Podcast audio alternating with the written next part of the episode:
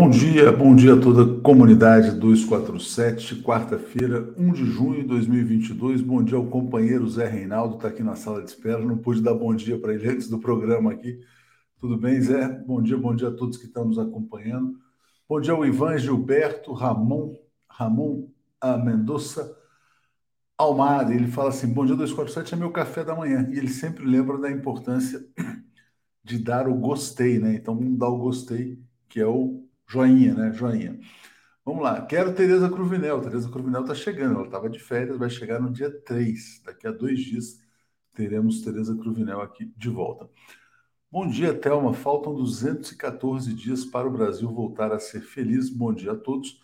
Bom, o ex-presidente Lula ontem lançou um livro, Cartas para Lula, no Teatro Tuca, Tucarena, né? O Tuca, na, na PUC.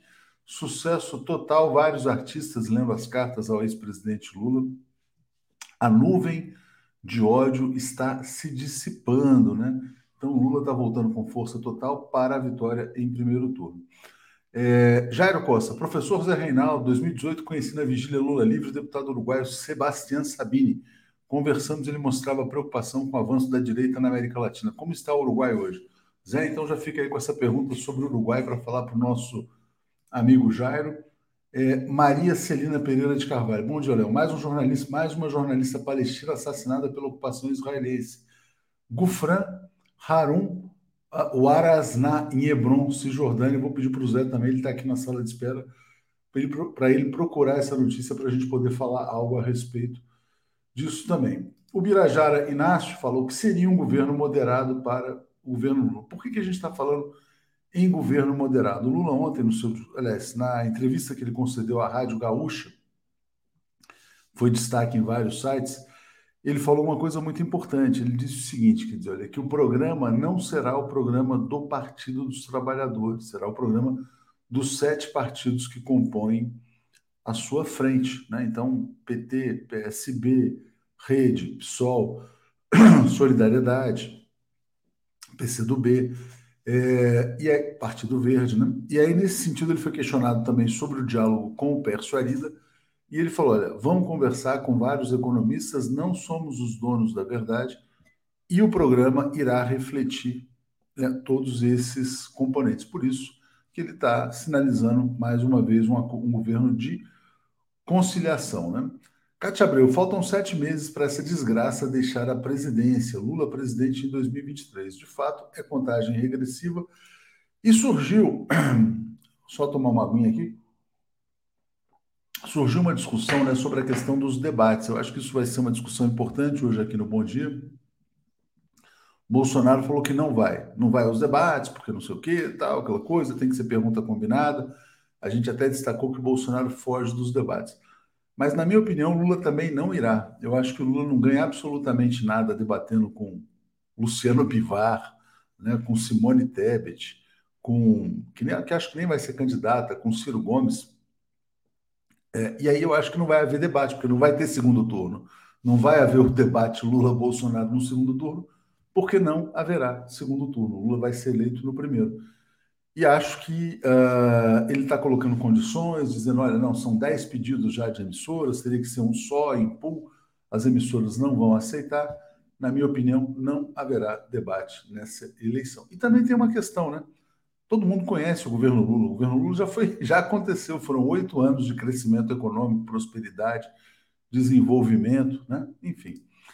Betânia Rocha, Léo, meu amigo de tão longe, bom dia, saudades dos encontros 247. Precisamos organizar urgentemente. O problema é que a gente está nessa situação, né? Quer dizer, essa roda viva de muito trabalho, também o processo eleitoral se acelerando.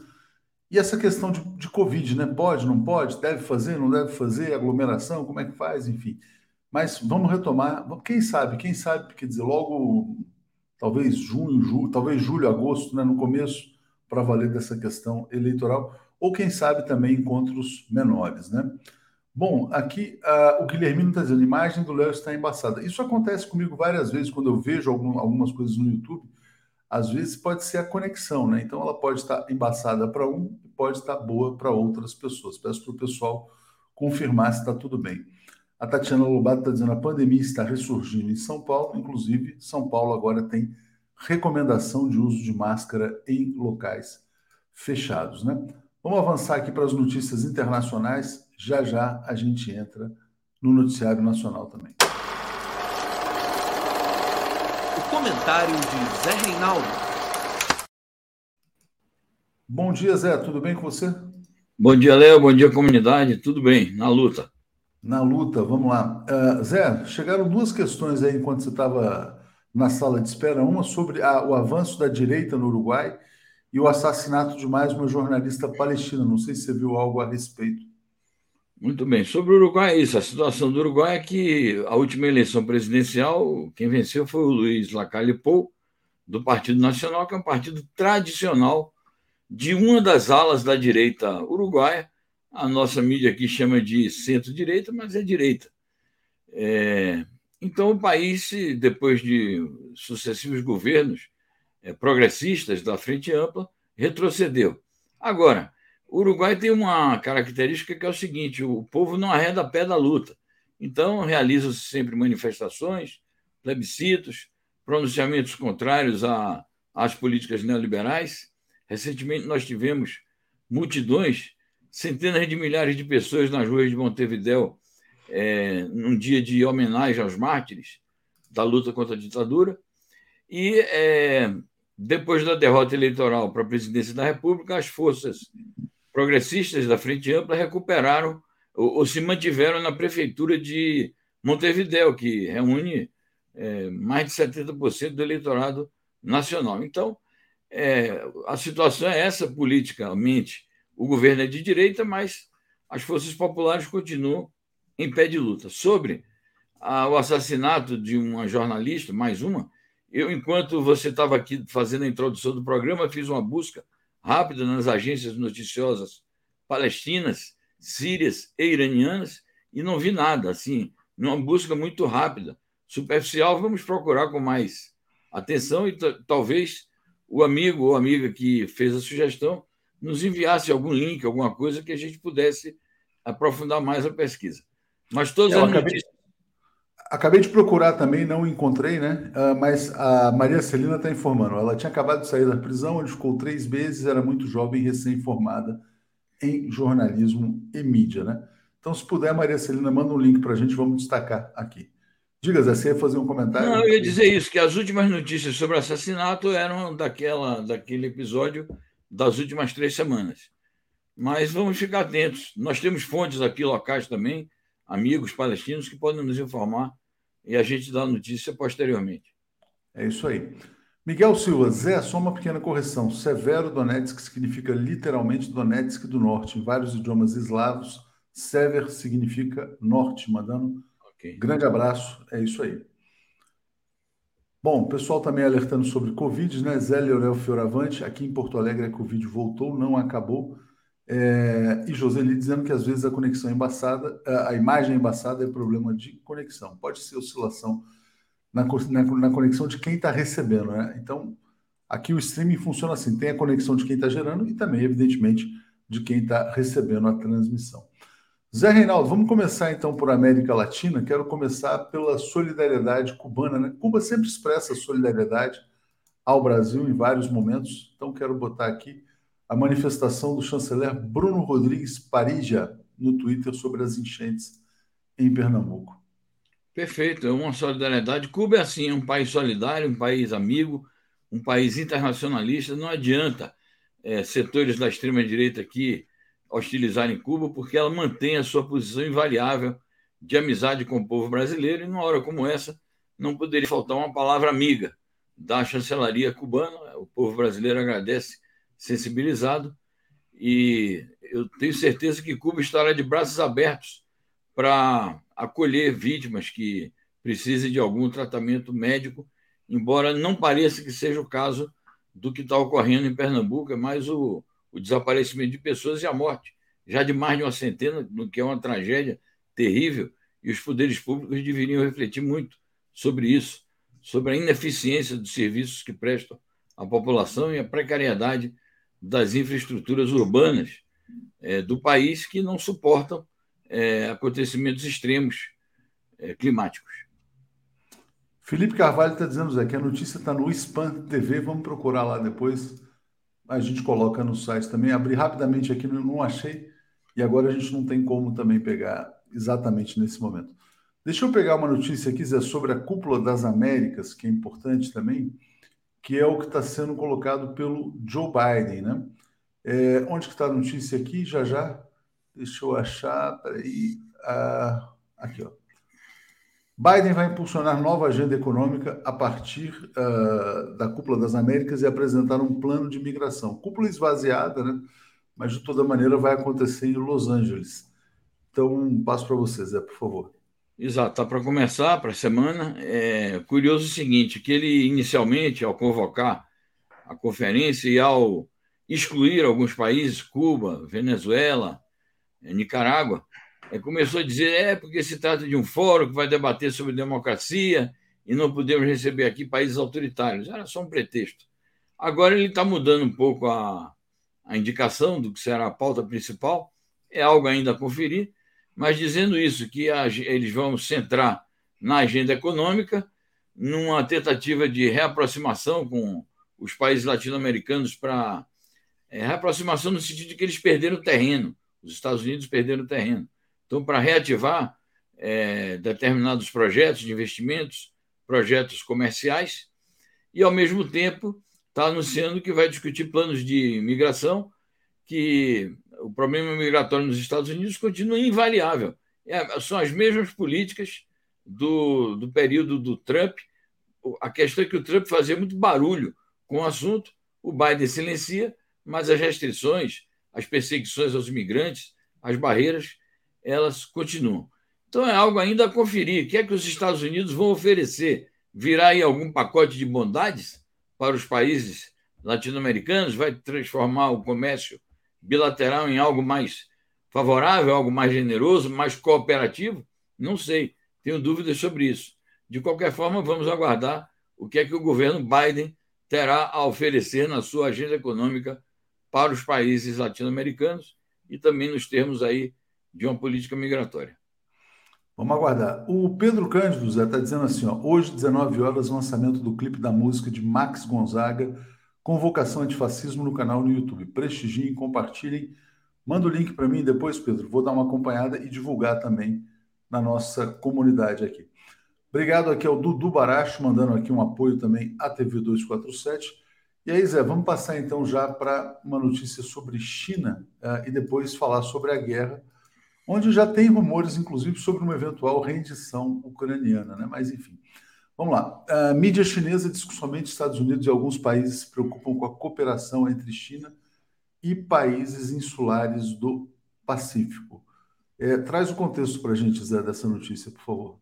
Muito bem. É, esse contexto é o seguinte: é, é uma espécie de nova frente de batalha entre os Estados Unidos e a Austrália contra a China.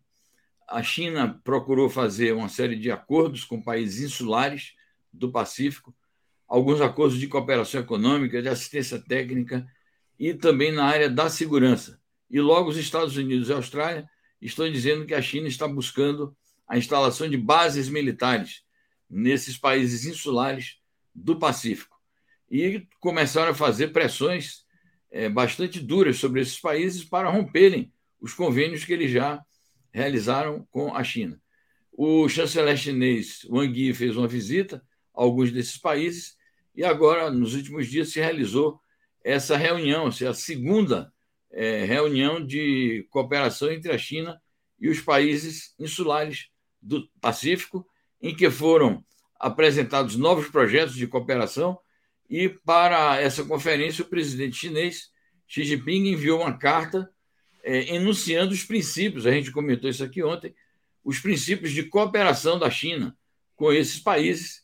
A China sempre insiste em dizer que é uma cooperação baseada no desenvolvimento compartilhado, na estabilidade da região, na paz, no multilateralismo e nas chamadas relações de ganha-ganha. E parece que os Estados Unidos e a Austrália se incomodam com esta questão porque não têm o mesmo a oferecer. Então, o contexto é esse e parece ser uma nova frente de combate, de rivalidade, na medida em que os Estados Unidos já anunciaram o seu propósito de estabelecer ali alianças militares, sobretudo envolvendo eles próprios, Austrália, o Reino Unido, o Japão e a Índia. E aí sim, é, a China já acusou: olha, vocês estão querendo trazer para cá uma espécie de OTAN do Pacífico Sul, e nós não vamos admitir isso. E, portanto, é a nova frente de combate entre a China e os Estados Unidos, eu diria de rivalidade entre essas duas grandes potências mundiais.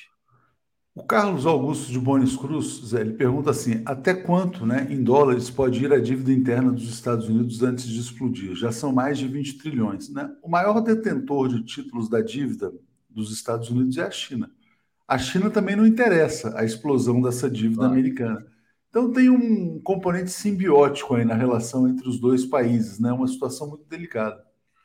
É, algo parecido ocorre também com o Japão, que é um grande detentor de títulos da dívida americana e é exatamente isso. Isso é o, é o, é o ponto em que há mais interdependência entre essas grandes economias, nesse momento que a economia mundial atravessa o período da globalização financeira, e essa globalização financeira resulta nisso.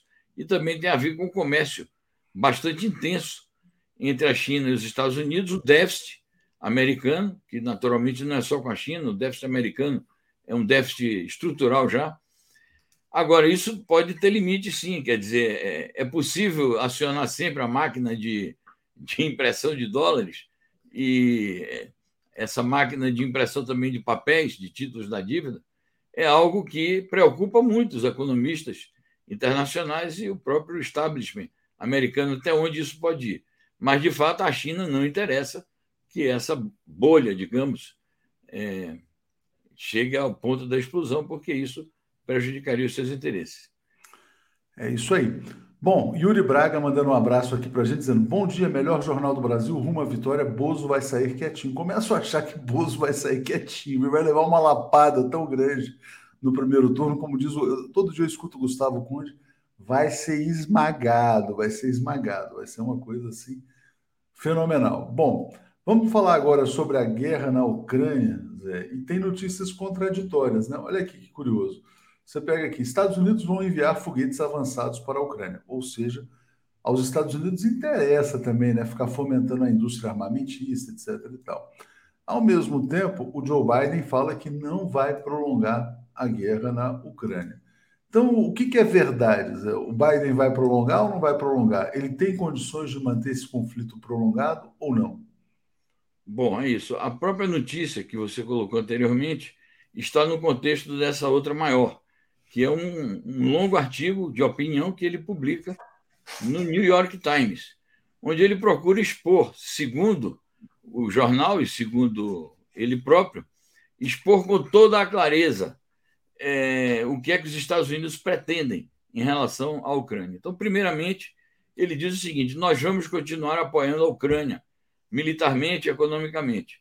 E dentro do apoio militar está essa novidade que é o fornecimento das chamadas armas mais potentes e que ontem eles tinham negado que iriam entregar armas assim tão poderosas porque receavam que o uso é, inescrupuloso, digamos assim, ou indevido por parte da Ucrânia, é, atirando para o território russo, pudesse criar uma situação de conflito direto entre os Estados Unidos e a Rússia.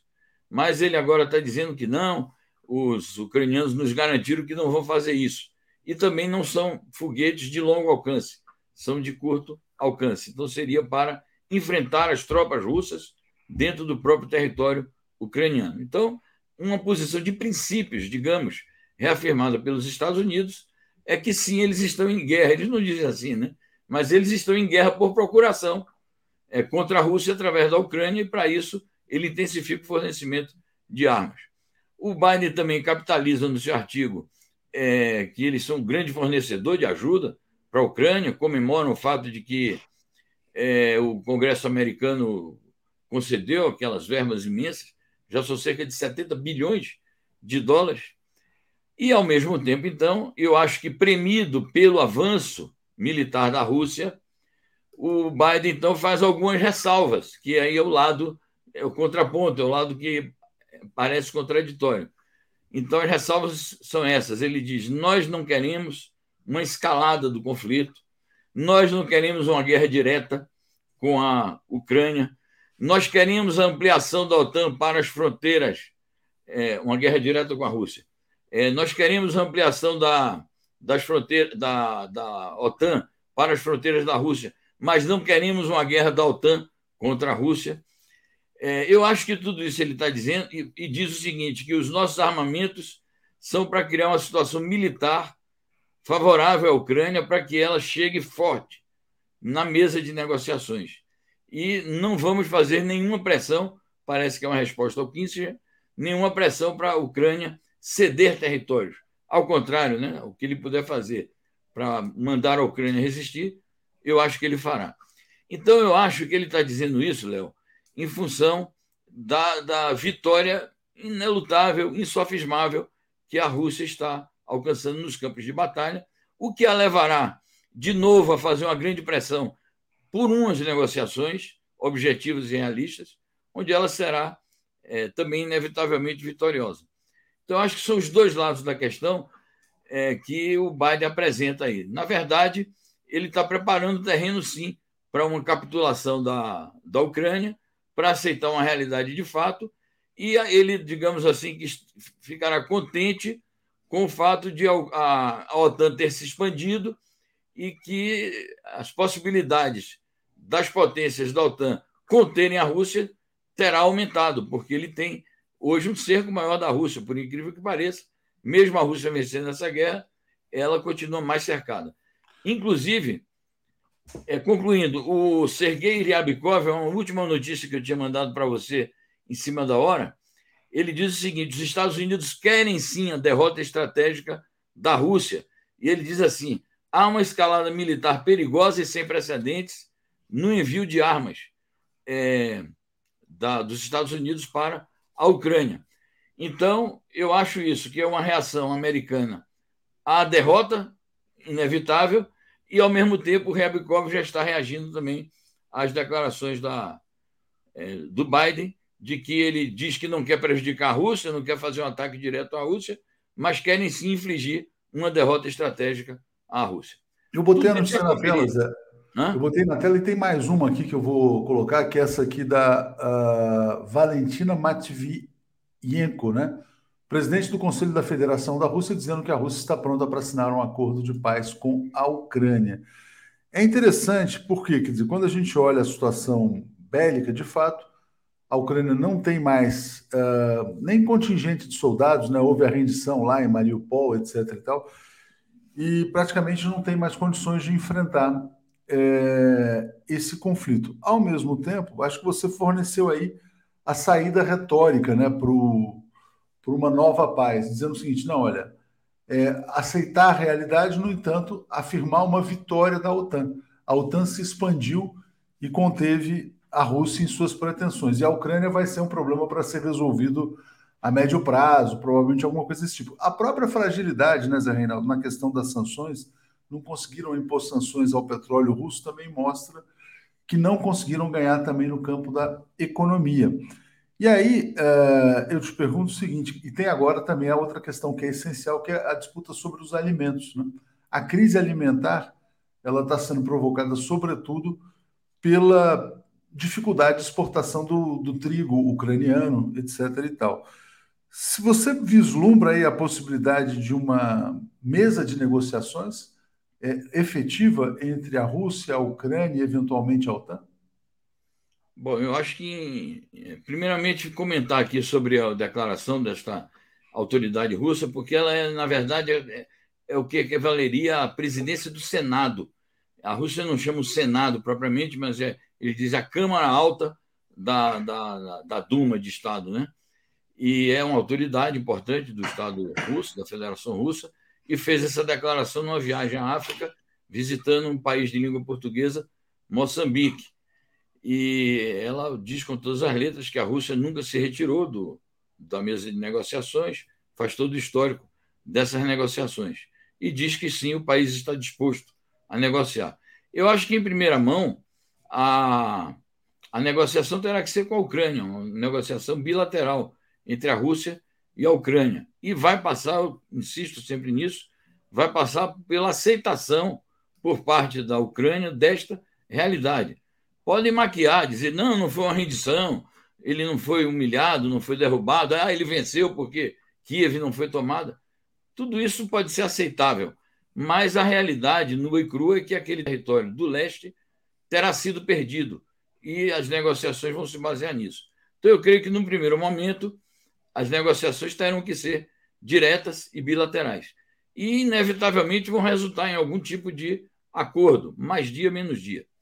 Sobre esse problema que é uma extrapolação para os efeitos econômicos devastadores, perigo de fome, é, desabastecimento de alimentos, combustíveis, etc., eu acho que isso vai ser uma matéria, aí sim, mas é de outra natureza, vai ter que envolver algum nível de, de cooperação internacional, de negociação multilateral, no âmbito da ONU ou no âmbito do G20.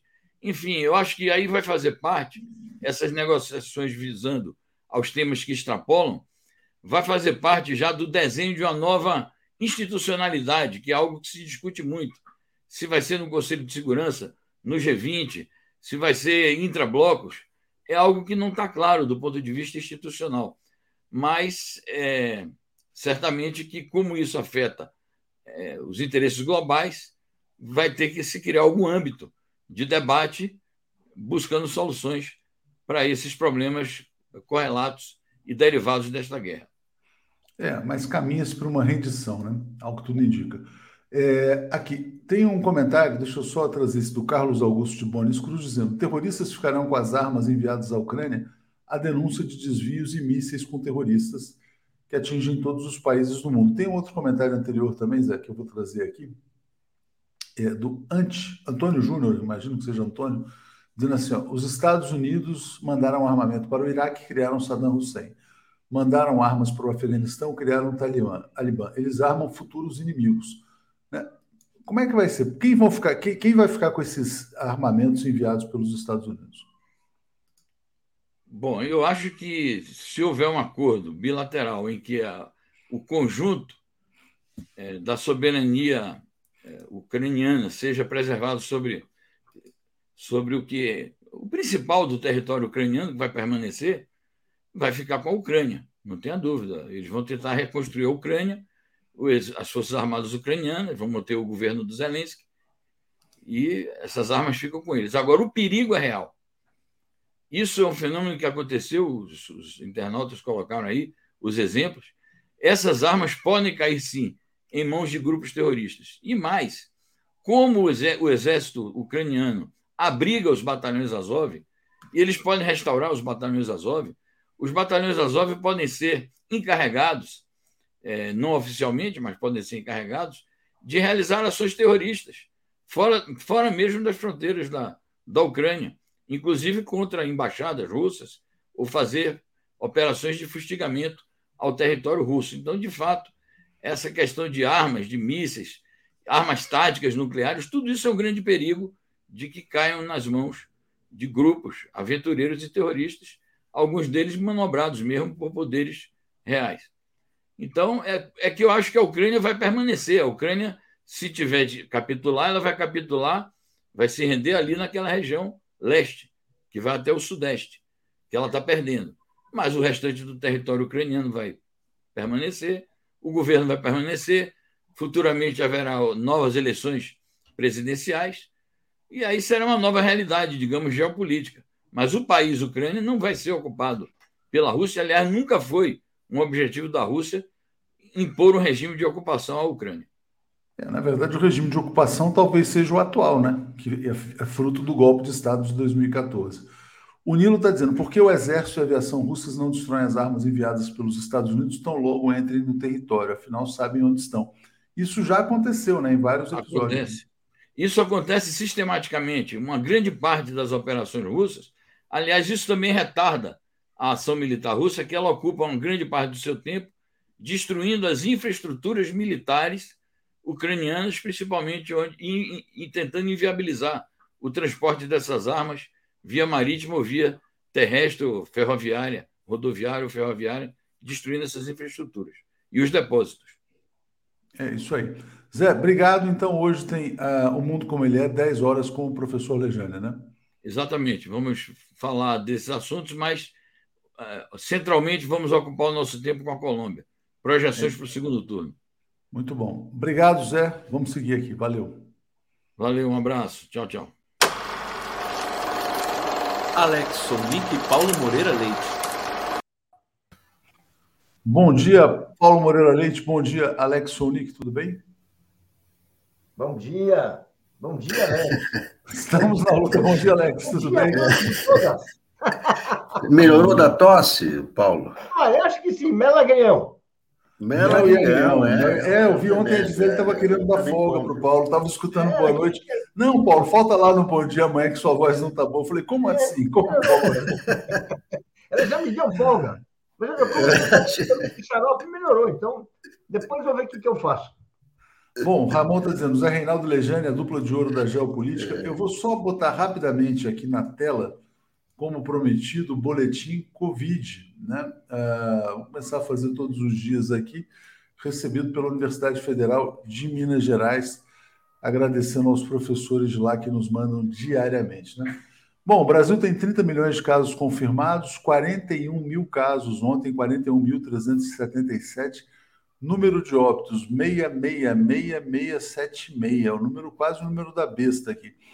Número de óbitos 160 mortos no dia de ontem. E a recomendação né, é, em São Paulo de que as pessoas voltem a usar máscara em locais fechados. Mas é uma recomendação ainda, não é uma determinação, né?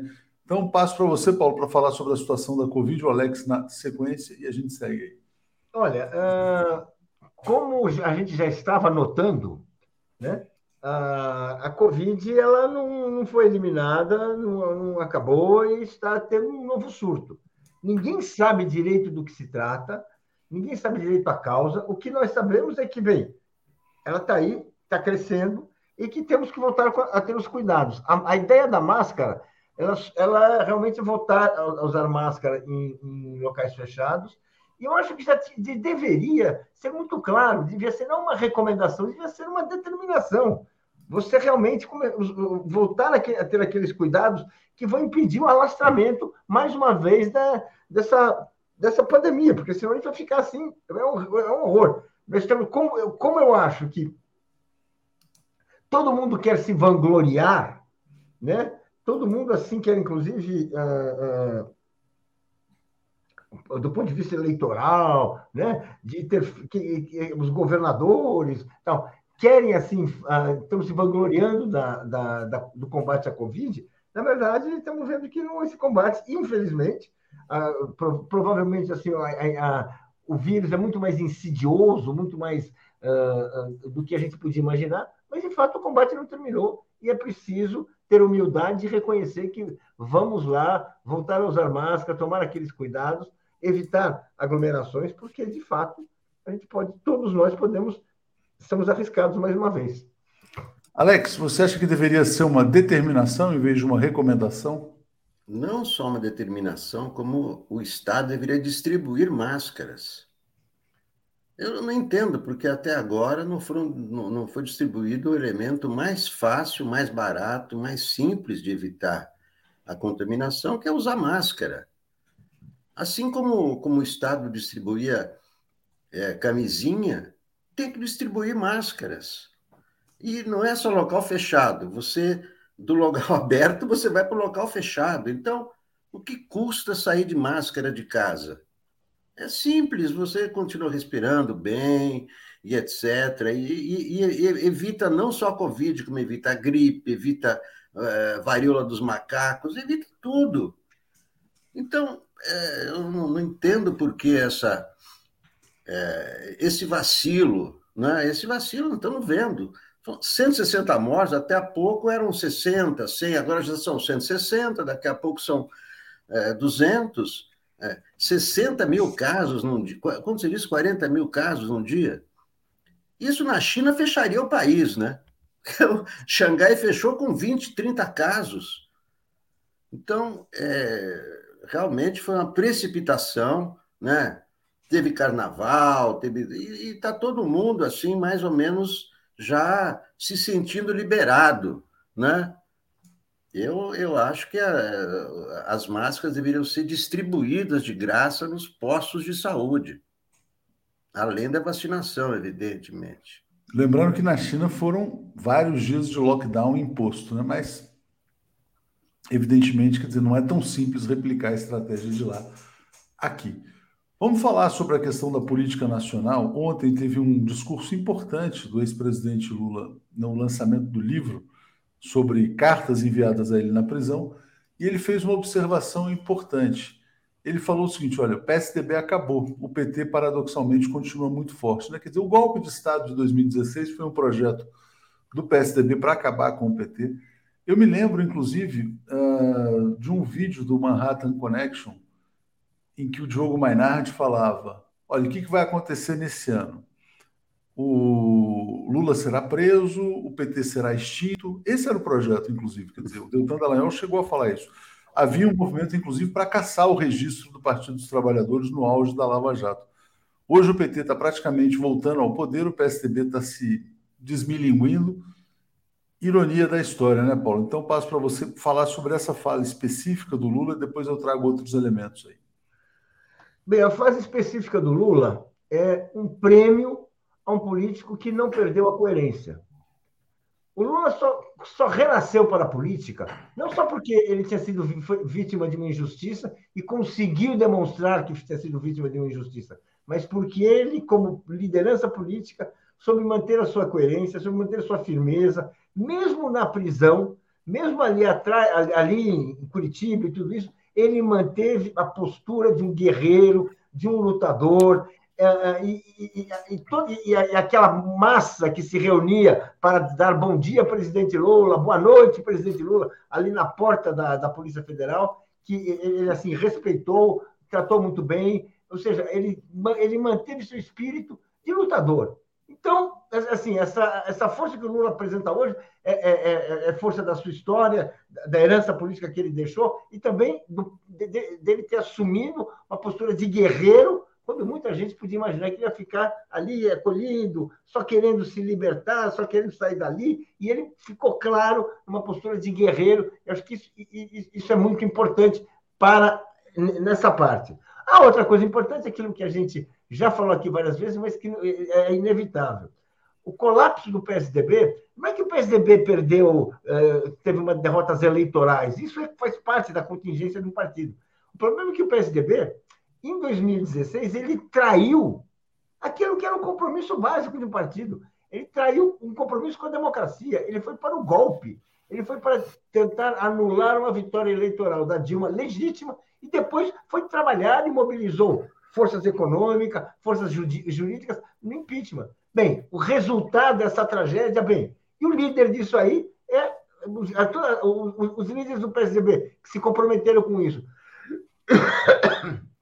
eles estão acabados, estão eh, exilados dentro do seu próprio país, e os outros estão aí fora de jogo, porque não está dando manter com essa, se, se, apresentar com essa legenda, e talvez eles tenham se queimado demais até para permanecer na política.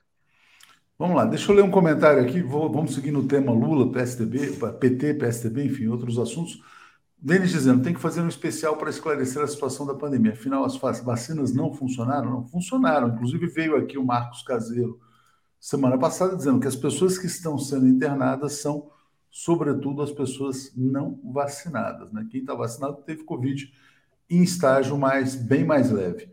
A Rosângela Pinheiro está dizendo: acabo de entrar nessa estatística, Léo. Cuidem-se, então está com Covid nossa querida Rosângela. E o Nilson Abreu dizendo: Léo, traga epidemiologistas para explicar o surto e as consequências crônicas. Ninguém fala sobre isso. É o grande ponto é a questão da long COVID, né? Quer dizer, que é a COVID crônica que pode trazer muitas consequências. Vamos trazer o caseiro. Bom, a gente já trouxe o caseiro, vamos trazer mais médicos aqui, já tem conversado sobre isso também. Alex, ainda no tema da política, teve um aspecto muito interessante, muito importante da entrevista do Lula à Rádio Gaúcha, em que ele falou o seguinte: olha, que o programa do, de governo dele não será o programa do PT, será o programa dos sete partidos que o apoiam. Né? Falou também o seguinte: foi questionado né, sobre uma, um encontro com o Pércio Arida, ele falou assim: veja, o Pércio Arida foi indicado pelo companheiro Geraldo Alckmin para conversar com a Fundação Perseu Abramo sobre o programa de governo. e ele foi conversar. Eu acho que é razoável que se converse. Nós não somos donos da verdade, nós queremos conversar com todo mundo. O programa de governo não pode ser do PT, tem que ser dos sete partidos: PSB, PCdoB, PSOL, Solidariedade, PV, Rede e o PT. Como é que você vê essa disposição do Lula para a frente ampla? Não, eu vejo muito bem, mas eh, se você me permite, antes né, eh, de comentar isso, eu é, vi hoje na, na Folha um anúncio de página inteira né, do Google é, dizendo que o Google remunera conteúdos de mais de 100 veículos jornalísticos. E o 247 está aqui. Né? Isso para mostrar que, é, além de nós produzirmos conteúdo, esse conteúdo né, é, está de acordo com todas as normas jornalísticas e estamos nesse grupo de mais de 100 empresas que o Google remunera os conteúdos. Então, é, eu fiquei, fiquei é, muito contente com, essa, é, com esse anúncio. Né? Eu acho que é bom comunicar para todo mundo, né? como poucas pessoas leem os jornais impressos, né? que eu acho que são importantes. Né? Eu acho que é uma boa notícia para todos nós. Não, uma, uma, ótima notícia. Eu vou falar sobre isso, mas vamos só esgotar esse tema aqui. Eu estou até com a notícia aqui separada, aí eu já trago, a gente fala sobre isso na sequência. Ah, mas tá vamos certo. falar sobre essa questão de frente ampla e um programa econômico mais ampliado também. Alex. Eu acho que o Lula está dizendo, está dizendo o óbvio, né? Está dizendo o óbvio, né? É claro que o, que o que o programa de governo tem que levar em conta as alianças, né? Porque as alianças é que representam essa, essa candidatura. Né? Ele está ele tá corretíssimo é, quanto a, a, conversar com Persarida, conversar com todo mundo. É, é, é, o meu pensamento também, mais uma vez, não é que o Lula concorda comigo, eu concordo com o Lula, né? Eu, eu digo isso faz tempo também.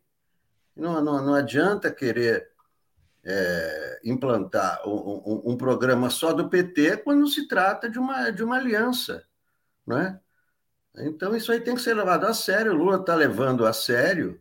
Né? E é como ele fez no, no, nos dois primeiros governos dele. Ele tem que governar para o Brasil, não só para o PT, não só para os sindicalistas. Ele é um trabalhador, é um metalúrgico, mas quando é presidente da República, você não pode governar só para o sindicalista, porque você é sindicalista. Né? E ele está certíssimo. Né? É, é, é isso, é, é, é, é, isso que está apontado nas pesquisas. Por que, que ele tem essa, essa avaliação nas pesquisas? Por causa dessa ampliação. Né? Nós sabemos que o, tradicionalmente eleitorado de esquerda representa 30% da, dos eleitores. Quando Lula chega a 48%, é porque ele está, né, ampliou, ampliou o campo. E é assim, quer dizer, para pacificar o país, tem que ser um programa amplo, não pode ser um programa uh, exclusivo só do PT e, e, etc. Eu acho que ele está certíssimo. Paulo, como é que você vê essa questão da frente ampla de um programa de o diálogo com persuadida que o Lula destaca também? Uh, embora, evidentemente, a gente já tenha falado sobre isso, né? não é quem vai coordenar o programa, mas um programa mais amplo que não seja apenas do PT. Olha, eu acho que um candidato a presidente da República, especialmente o candidato com o preparo do Lula, com a história que Lula tem, ele tem, assim, toda a liberdade e tem até, eu diria assim, até, quem sou eu né, para falar, mas ele, assim, ele tem o dever de ouvir todo mundo. Tem o dever de ouvir os economistas do PSDB, tem o dever de ouvir todo mundo, porque, bem, ele está fazendo aliança com essas pessoas, ele está uh, uh, compondo, o vice, o vice-candidato a vice é o Geraldo Alckmin, que é do PSDB, o Geraldo Alckmin indicou o Persuarido, então, vamos dizer assim, então ele, ele tem tudo isso, isso é parte do processo que ele está vivendo. Agora, o, o, ele não vai fazer um programa que seja uma média, porque um, um, um programa que é uma média, um programa assim que é uma média, média ponderada, PT, PSDB, depois alguém alguém alguém está atalhando também, então você vai colocando e você faz uma média, você, você tira lá uma média. Acho que você faz um governo que não existe, é um governo que simplesmente sem personalidade, e é um governo que aí, vamos falar francamente, é um governo que não vai para lugar nenhum e é aquele amorfo, né? Eu acho que com tudo isso, e o Lula tem razão em falar isso, deve falar isso, é parte da astúcia sertaneja, de homem sertanejo que o Lula tem, falar isso, mas ele tem que ter um lado, tem que ter uma clareza, ele tem que ter uma prioridade, que sempre foi a história dele, que são os trabalhadores, são os pobres. E vamos falar assim, nós vivemos numa sociedade, gente, em que o conflito entre pobre e rico, trabalhador e empresário, é, é mola. É mola, está na essência dessa sociedade. Ele é o candidato do Partido dos Trabalhadores. A história dele é combater a miséria. Então, essa, assim, é, é, ele ah, fala com todo mundo, ouve todo mundo, certamente vai aceitar contribuições de todo mundo, mas eu espero, e eu tenho certeza que ele vai fazer isso, que ele não, não vai perder o senso de prioridade. Portanto, tudo, tudo isso que ele está falando, sim, ele está acumulando conhecimento, acumulando alianças políticas, mas ele nunca, eu acho, que não vai deixar de ter a prioridade, que é os mais pobres, são os oprimidos, que ele é o maior representante que esse povo, essa parte do Brasil conseguiu na história. Concordo com você, Paulo, mas acho que é importante também as pessoas se prepararem, porque ele vai fazer concessões, ao que tudo indica, para o campo mais liberal, vamos dizer assim. Né? Não diria neoliberal, mas algumas concessões ele fará. É, bom, deixa eu ler comentários aqui. Grande Marcos Caseiro está aqui nos assistindo. Aliás, Marcos Caseiro é candidato a deputado estadual pelo Partido dos Trabalhadores, veio ao Giro das Onze, está dizendo assim: ó, a retirada das máscaras foi uma atitude precipitada, equivocada e eleitoreira a epidemia está longe de terminar. É, Centelha Vermelha, ele veio ao giro, se não me engano, na segunda-feira. Centelha está dizendo, Lula foi retórica, é, o que ele falou foi retórica política, sabemos o que fez e fará. Isaías, Paulo, a postura de guerreiro do Lula é natural de todos os trabalhadores que lutam no dia a dia. Quem passa e sobrevive a isso não tem medo de nada, né? É, e o Pedro Cândido está dizendo, Lula ontem deu mote, Bozo é fascismo, lutemos e vamos, vamos derrotar, né? Deixa eu só botar essa notícia que o Alex destacou, que realmente é bem importante, muito importante aqui para o Brasil 247, que é essa aqui que está no site. Google Destaques fecha parceria com o Brasil 247, chega a 100 veículos de comunicação apoiados no Brasil. Programa remunera a produção de conteúdo jornalístico no Brasil. Tem uma discussão né, sobre remuneração de conteúdo, inclusive isso estava colocado no contexto da, da, do projeto de lei fake, de combate às fake news um dos capítulos era a remuneração de conteúdo.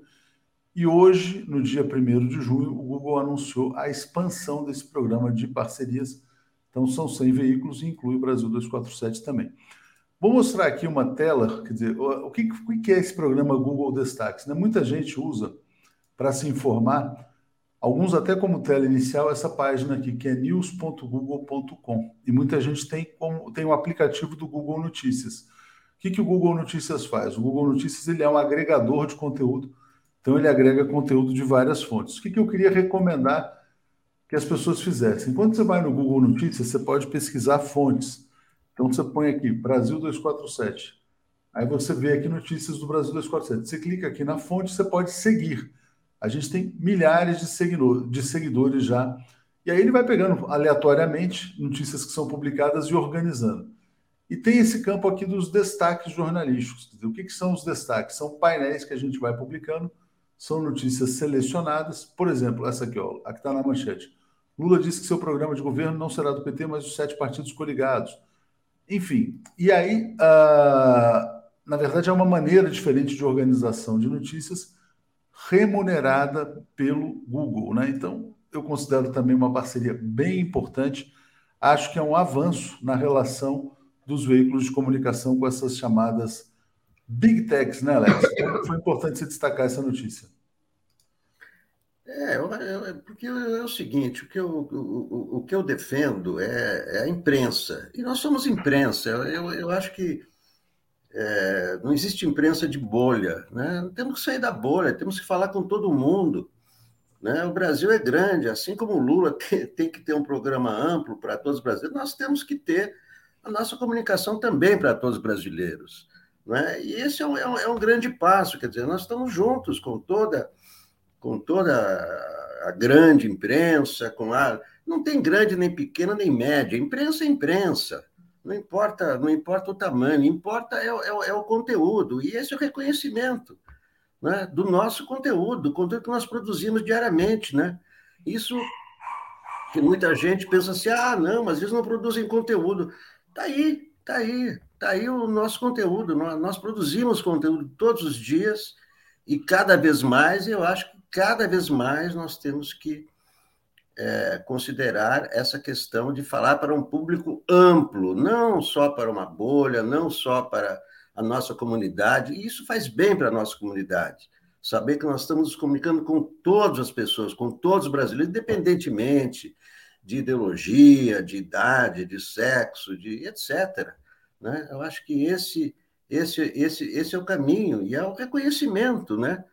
Eu concordo com você, Alex. Eu só queria fazer uma observação, é que eu acho o seguinte, quer dizer, eu acho que teve, eu acho que é, isso reflete também uma mudança no clima do país, né? Porque houve uma tentativa, na verdade a gente sempre falou para um público amplo. Né? Quando houve a questão do golpe de Estado de 2016, a imprensa corporativa brasileira tentou criar a ideia de que a esquerda estava marginalizada no país, né? Então, acho que agora, quer dizer, eu acho que é um reconhecimento, não, olha, existem várias fontes, há um pluralismo, eles destacam nesse anúncio, inclusive, quer dizer, que eles apoiam é, produtores de conteúdo das mais diversas uh, tendências para garantir uma certa pluralidade. Então, eu acho que esse é um aspecto importante, quer dizer, o nosso público era grande, tende a se ampliar, tem se ampliado, a gente a TV 247, por exemplo, está entre os maiores produtores de conteúdo do YouTube no Brasil, talvez no mundo, né? Tem poucos canais que fazem tanto conteúdo próprio é, diariamente.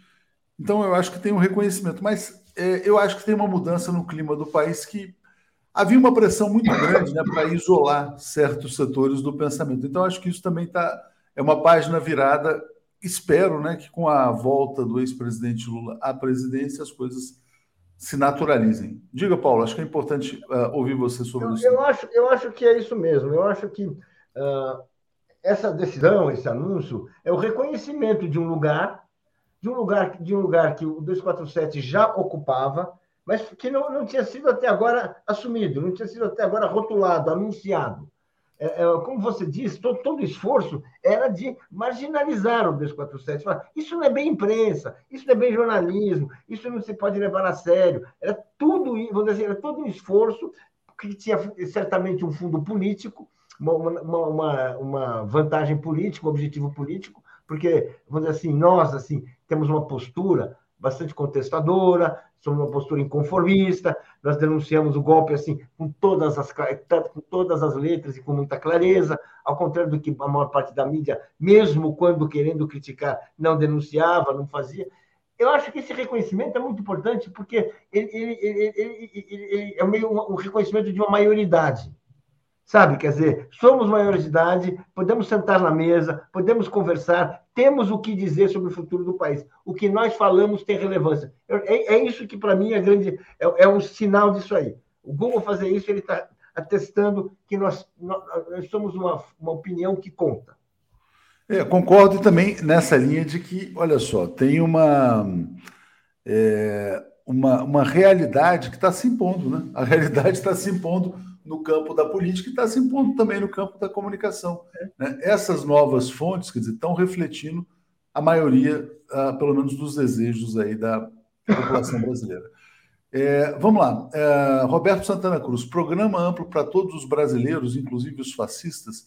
É isso mesmo que eu estou ouvindo. Cuidado com essas falas. Temos que priorizar os pobres. Não, eu tenho certeza que o governo do ex-presidente Lula vai priorizar os pobres, mas evidentemente, é um governo de coalizão. Né? Então, é, é isso que está colocado na fala dele.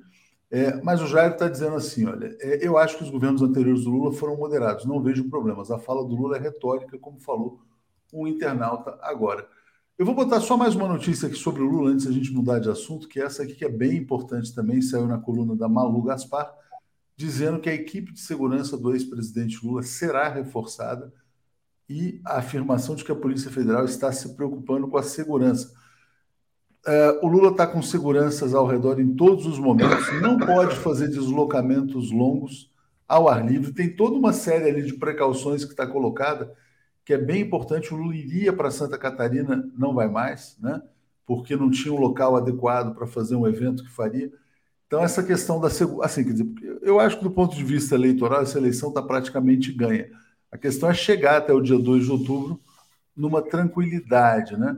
Não se fala mais em golpe, né? O golpe, pelo menos, está diminuindo a intensidade disso. mas acho que essa questão da segurança é essencial. E aí passo para você, Alex. Bom, é, preocupação com segurança num, é, numa situação de, de, um, de um país armado, né? Um, um país onde o presidente da República incentiva a violência, é evidentemente que tem que tomar cuidado. Né? Toda, toda, todo cuidado é, é necessário. E a, a, a, inovação dessa vez, né, da Polícia Federal, é que o, os candidatos poderão escolher a, a, segurança que a Polícia Federal vai, vai oferecer, para haver uma identificação.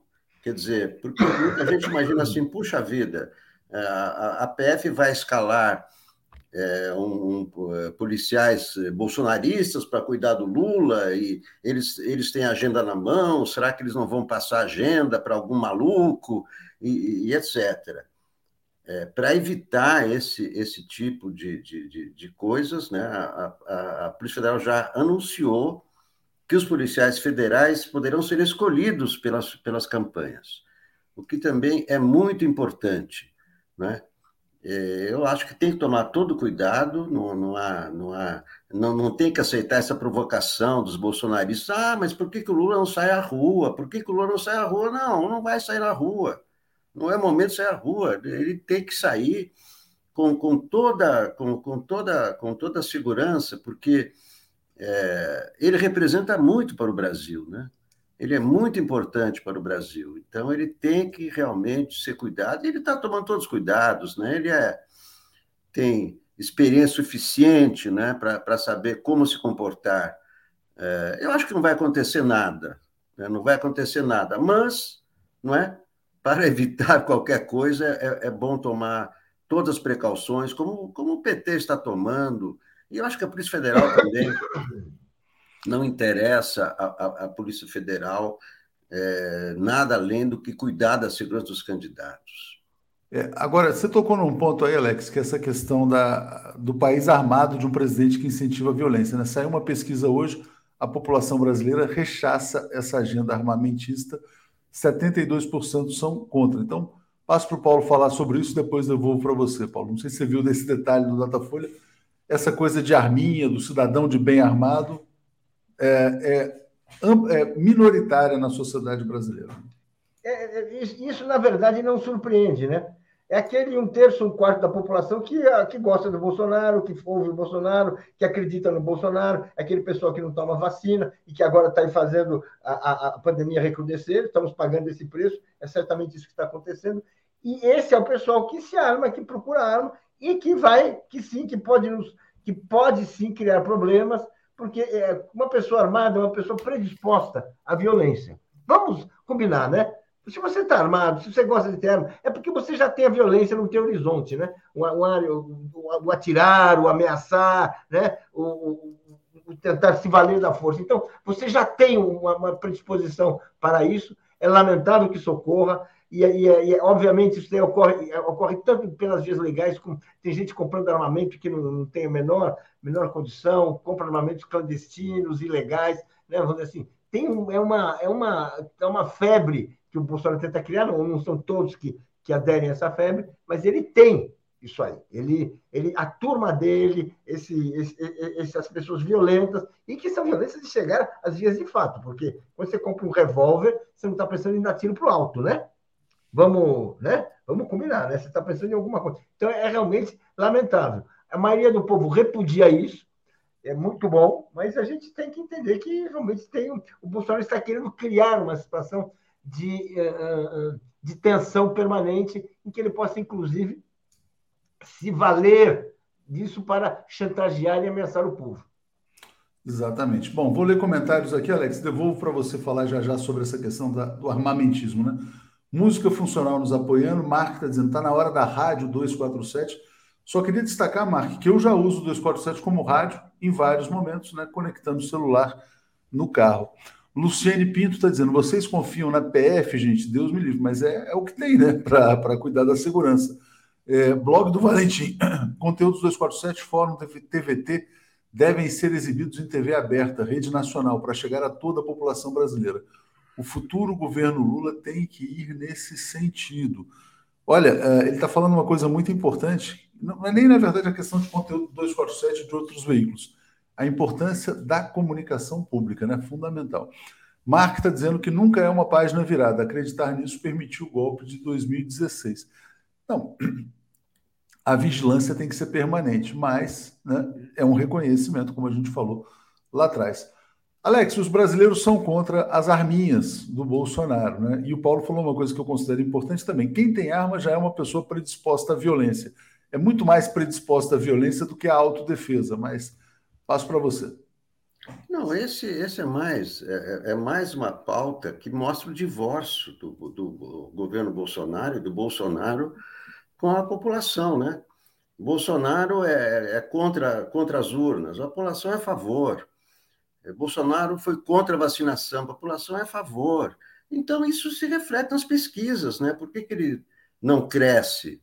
Porque a, as pautas dele não, não, não são as pautas dos brasileiros a, a 50%, mais de 50% da população ganha dois salários mínimos. Como é que você vai comprar uma arma? Né? Quem compra arma é, são os ricos. São, não, é, não tem nada a ver com, com o povo. Né? E o, é, é, é arma que dá segurança, não. A, a, população tem que ser protegida pela polícia. É, é, é, a polícia que tem que dar segurança, é o governo que tem que dar segurança. E todo o discurso do é, fascista do Bolsonaro, né, baseado, não, você tem que se defender com a arma, isso aí não, não, não faz parte da, do, do dia a dia do brasileiro. O brasileiro precisa comer, precisa é, se vestir, precisa pagar suas dívidas e não comprar armas, não é? Então, quando é, isso explica, né? Isso explica por, por que, que o, os brasileiros não não apoiam Bolsonaro, porque a pauta dele está é, comple... é, tá na contramão do que os brasileiros precisam e do Exatamente. que os brasileiros pensam e do que os e das condições econômicas e sociais dos brasileiros. Por isso os fascistas serão derrotados. Obrigado, gente. Até mais tarde, hein, Boa Noite. Valeu, Paulo. Obrigado, Alex. Abraço. Obrigado. Apresentação de Daphne Ashton. Bom dia, Daphne, tudo bem com você? Bom dia, Léo. Bom dia, comunidade 247. Tudo bem? E aí? Vamos na luta aqui, agradecendo a Graça, dizendo Manaus criou um comitê de resistência amazônica em apoio a Lula e a história do PT. A gente já está com o Eduardo Guimarães aqui na sala de espera. Vou ler aqui mais um superchat aqui, Daphne. Peraí, deixa, chegou aqui da Luciene Guarini. As armas vão parar nas mãos de bandidos e milicianos, né? E é um outro tema, né, Daphne? Você já falou com muita gente, o André falou sobre isso, o Estopa fala muito isso também. Essa questão das armas torna a vida do policial mais insegura também, né? Claro. Quer dizer, os, os, próprios policiais são colocados em risco e o Bolsonaro fala que defende polícia, né? Mas, enfim, é, estamos aí. Daphne, quais são as novidades? O que, que você nos traz aí hoje? Eduardo Guimarães, Joaquim de Carvalho? É, é, antes do Joaquim, a Andréia Truz, nossa âncora aqui, vai vir falar um pouco do lançamento do livro é, Querido Lula, né? As cartas que as pessoas escreveram para o Lula na prisão. Não sei se vocês acompanharam, ontem foi transmitido também pelo YouTube esse evento lá em São, aí em São Paulo e foi lindíssimo, né? Eu, eu chorar, eu, eu sou derretida, né? Mas o próprio Lula falou que ficou se preparando para não chorar e, bom, já na primeira carta ele começou a, a chorar também, porque é muito emocionante, né, gente? O amor do povo brasileiro ao presidente Lula e, e todas aquelas mensagens de amor. Hoje eu vou falar com o Eduardo Guimarães sobre justamente a violência no governo Bolsonaro. É, o governo Bolsonaro é pautado em cima da violência, das armas.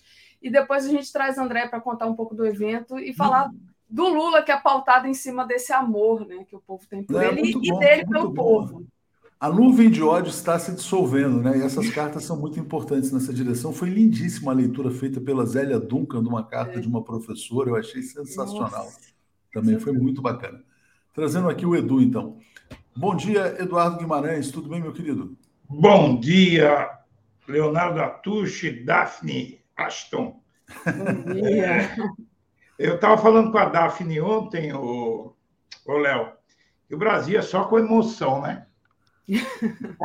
Aqui a gente pode morrer de bala perdida, granada, canhão, bomba, mas de tédio ninguém morre neste país aqui. É, mas olha, não pode ser essa agitação bolsonarista, né? Eu fico pensando, né? Imagina se fosse o governo do Fernando Haddad no lugar do pois Bolsonaro, é. como a vida seria mais tranquila, né? E, pois é. E, enfim, teria um efeito colateral no mundo da informação que a gente teria muito mais, vamos dizer assim, desafios é, muito é. maiores ali, né? Mas enfim, porque na verdade seria um mar de um rio tranquilo. Mas deixo aí com vocês. Obrigado, Edu. Obrigado, Daphne. Obrigada, Léo. Bom, vamos lá. ainda aí, né, porque eu estou só Opa, terminando deixa eu tirar você aqui. O Edu fugiu, Daphne. Ele fugiu na hora da live. Ele fugiu aí. Eu falei, o que, que é isso? Estou aqui de novo. Edu, pode seguir aí. Vamos lá, vamos lá. Vamos lá, Edu. Vou começar com você tratando da matéria do Infomoney que você me enviou logo de manhã. Deixa eu colocar aqui na tela e aí já trago para vocês. Vamos lá, que é justamente é, sobre essa é, essa questão do Bolsonaro refutar o, o, resultado das eleições, né? Então tá lá, para cientistas políticos, o Brasil poderá ter, ter cenas mais violentas do que as vistas em Washington no ano passado, em meio à polarização eleitoral. A gente está tendo um, um pouquinho de uma amostra né, do que esses bolsonaristas são capazes, depois daquela cena horrenda da morte do Genivaldo. Mas passo para você analisar aí essa notícia, Edu. Então, é bem, é, é bem preocupante, viu, Daphne? Porque é, esse Infomoney, é, como, como você sabe, está meio opaco. Esse Infomoney, como você sabe, ele é um site voltado ao mercado financeiro, voltado a banqueiros, né? E é um site que ele produz esse paper é, ocasionalmente para que uh, para enviar para os seus clientes VIP, essas coisas. E eles falam que a situação no Brasil deve ser muito pior do que foi em 1 de janeiro de 2021, né, nos Estados Unidos, que assumiu. Isso, ano passado, né? É, foi, foi o ano passado, né? E é, em janeiro, não foi 1 de janeiro, mas foi em janeiro, e, na verdade, é, aqui eles, eles se preocupam, eles estão se preocupando porque praticamente não há dúvidas de que algo muito sério vai acontecer. Está se prevendo violência, está se prevendo uma série de coisas, e a gente fica mais preocupado ainda quando o presidente do Tribunal Superior Eleitoral, o nosso caro Edson Fachin, é, praticamente ele está ele tá alertando embaixadores, diplomatas de outros países, não é, eh, sobre o risco. Então, eu realmente estou aí até eh, meio perplexo com o nível que a coisa está tomando. Ao mesmo tempo, eu já te enviei a matéria aí, essa do Faquin, te enviei sobre a ONU e a Europa que estão uh, fazendo um movimento muito grande, devem estão enviando inclusive emissários para cá para o Brasil uh, pra, por conta da questão da violência policial, né? da violência policial que, que eu acabo de descobrir através do Metrópolis, o Daphne, que já há 24 câmaras de gás iguais à de Sergipe, já ocorreu 24 câmeras, câmaras de gás. Essa, essa tática ela já foi usada várias vezes. De polícias de 11 estados uh, protagonizaram 20 câmaras de gás iguais. A Polícia Rodoviária Federal, no caso. Agora, não, não li direito aí se são outras polícias também. É, quer dizer, é, nós temos todos os piores cenários no Brasil se formando, está se formando uma tempestade perfeita para ameaçar a democracia. E uh, a minha preocupação, Daphne, é a seguinte: O Bolsonaro ele vem fazendo muita gentileza, muita gentileza não, muitos agrados, não é, dando muitas vantagens para as tropas. São para os soldados da, do, do Exército, da Marinha, da Aeronáutica, Polícia Militar, Polícia Rodoviária Federal. Ele chegou a vestir a mulher dele como, a, a como uma policial rodoviária federal, né? E com tudo isso você eh, você vê que uh, há plano de, de habitacional para PMs, uh, que inclusive uh, facilita muito a entrada, ou nem precisa de entrada para comprar o imóvel, o policial rodoviário federal está ganhando bem. Então, muitos dizem não é, que a cúpula das Forças Armadas o tal uh, onisciente, onipotente e onipresente alto comando das Forças Armadas eh, não compactuaria com uma ruptura constitucional, mas tem que ver o que as tropas vão fazer. Né? É, o problema é o guarda da esquina, né? É a questão do guarda da esquina. Mas não é só o guarda da esquina, é que é, é, mais, é mais amplo que isso, porque o guarda da esquina é aquela coisa de que qualquer agente do Estado se sente autorizado a cometer abusos. O problema é o seguinte: eu digo sobre uh, a adesão militar ao golpe, a, uma tentativa de golpe. Vamos lá, vamos imaginar o cenário. Até porque, só um detalhe antes de você falar, até hum. porque hum. o comando também é premiado, né, Edu? você vê toda essa repercussão que aconteceu com a morte do Genivaldo, e o que, que aconteceu com quem manda? Foi transferido para um cargo é, nos Estados Unidos. Então, assim, não, os caras esse não são é o comando. Perdão, Daphne, mas esse é o comando. Esse é o comando da PRF. Eu, eu me refiro mesmo ao alto comando das Forças Armadas, Sim. que dizem que está uh, refratário ao golpe. Então, uh, o alto comando não estaria disposto a embarcar nessa aventura. Ótimo, maravilhoso. A questão é o seguinte: e se o alto comando, Bolsonaro termina a eleição de 2022, Bolsonaro toma uma lavada do Lula em primeiro turno ou em segundo turno e chega lá e diz: olha, essas urnas, eu falei que estavam roubadas, eu já estou avisando há muito tempo, eu daqui não saio, daqui ninguém me tira. Aí o, o alto comando das Forças Armadas não se mexe, não, nós, tira nós dessa. Inclua a gente fora dessa. Tá, só que aí ele fala diretamente aos soldados. Entende? Que foi o que aconteceu em 64. 64, o que é que aconteceu, Daphne? O, uma parte, eh, poucos sabem que a maior parte das vítimas da, vita, da ditadura militar foram militares que resistiram ao golpe e foram torturados, foram assassinados. Então, a, as tropas nem sempre elas agem como querem os comandantes. Principalmente esse tal alto comando, que ninguém sabe quem é, né? Alguém sabe quem integra esse alto comando das Forças Armadas? Ninguém, né? Esses nomes não ventilam, eles não têm rosto, eles não têm nome, mas é, é o tal alto comando das Forças Armadas. É, inclusive, saiu uma notícia essa semana de que o Alexandre de Moraes ele tem uma relação muito boa com as Forças Armadas. Quer dizer, é, o, o, aqui o, o, Faquin, até a própria campanha do Lula estão fazendo o correto, estão apelando à comunidade internacional, que é o que nos resta, entendeu? Vou Daphne? colocar aqui o que nos resta é isso.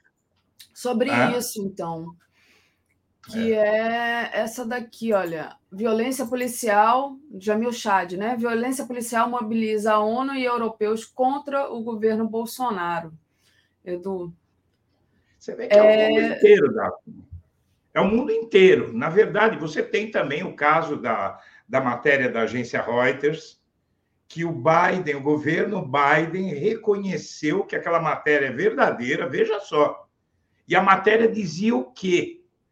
Que o chefe da CIA entre outros agentes norte-americanos, estiveram no Brasil para dizer para o Bolsonaro: olha, se tiver golpe no Brasil, vocês vão sofrer sanções internacionais, sanções econômicas, e não se sabe que outro tipo de sanções. Em tese, seria até bom para o Brasil, não é? Em tese, seria bom para o Brasil, porque uh, você teria pelo menos uma pressão para evitar o golpe.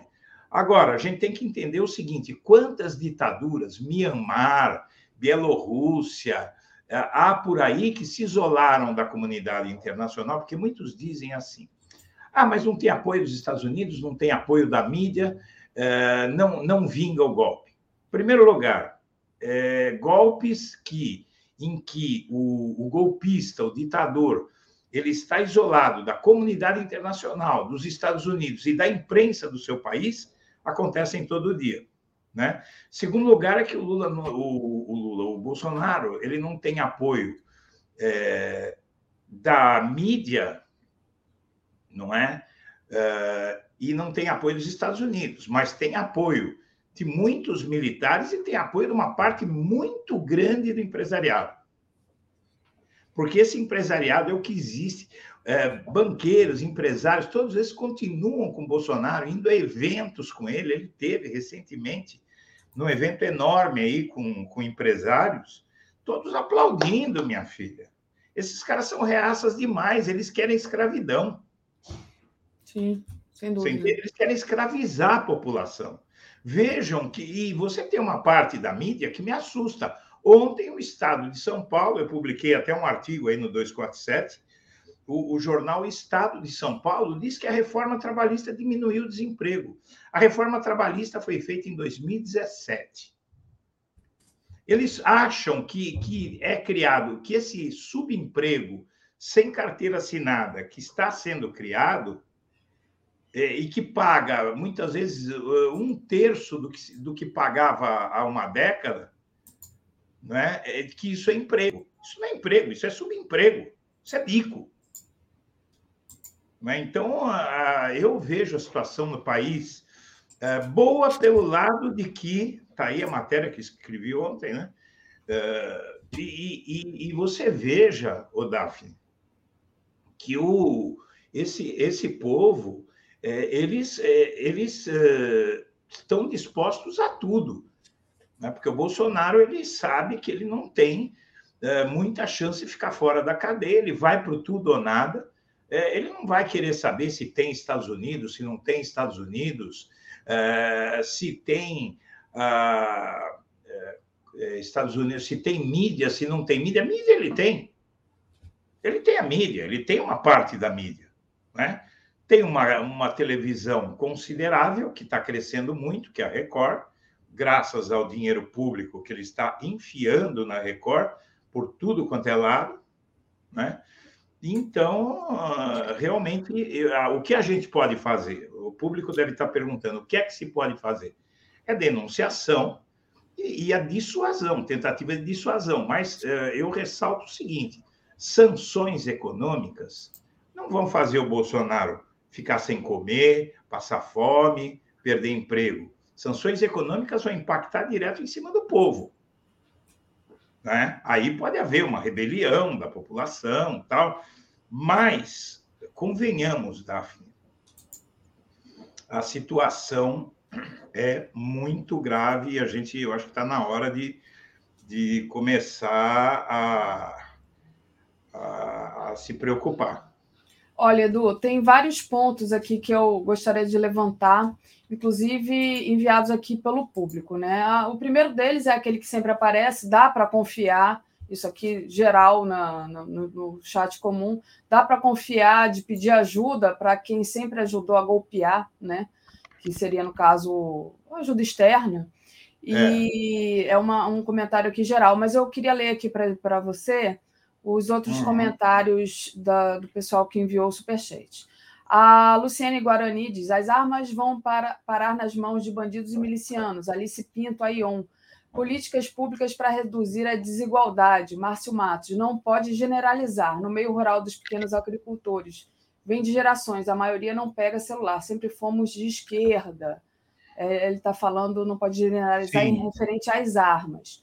O Adalberto Sim. Paulo Clock, não podemos esquecer do cancelamento da palestra do presidente do STF em Bento Gonçalves, no Rio Grande do Sul, por pois é. ameaça é. dos bolsonaristas é. e falta de segurança. Bem lembrado, Adalberto.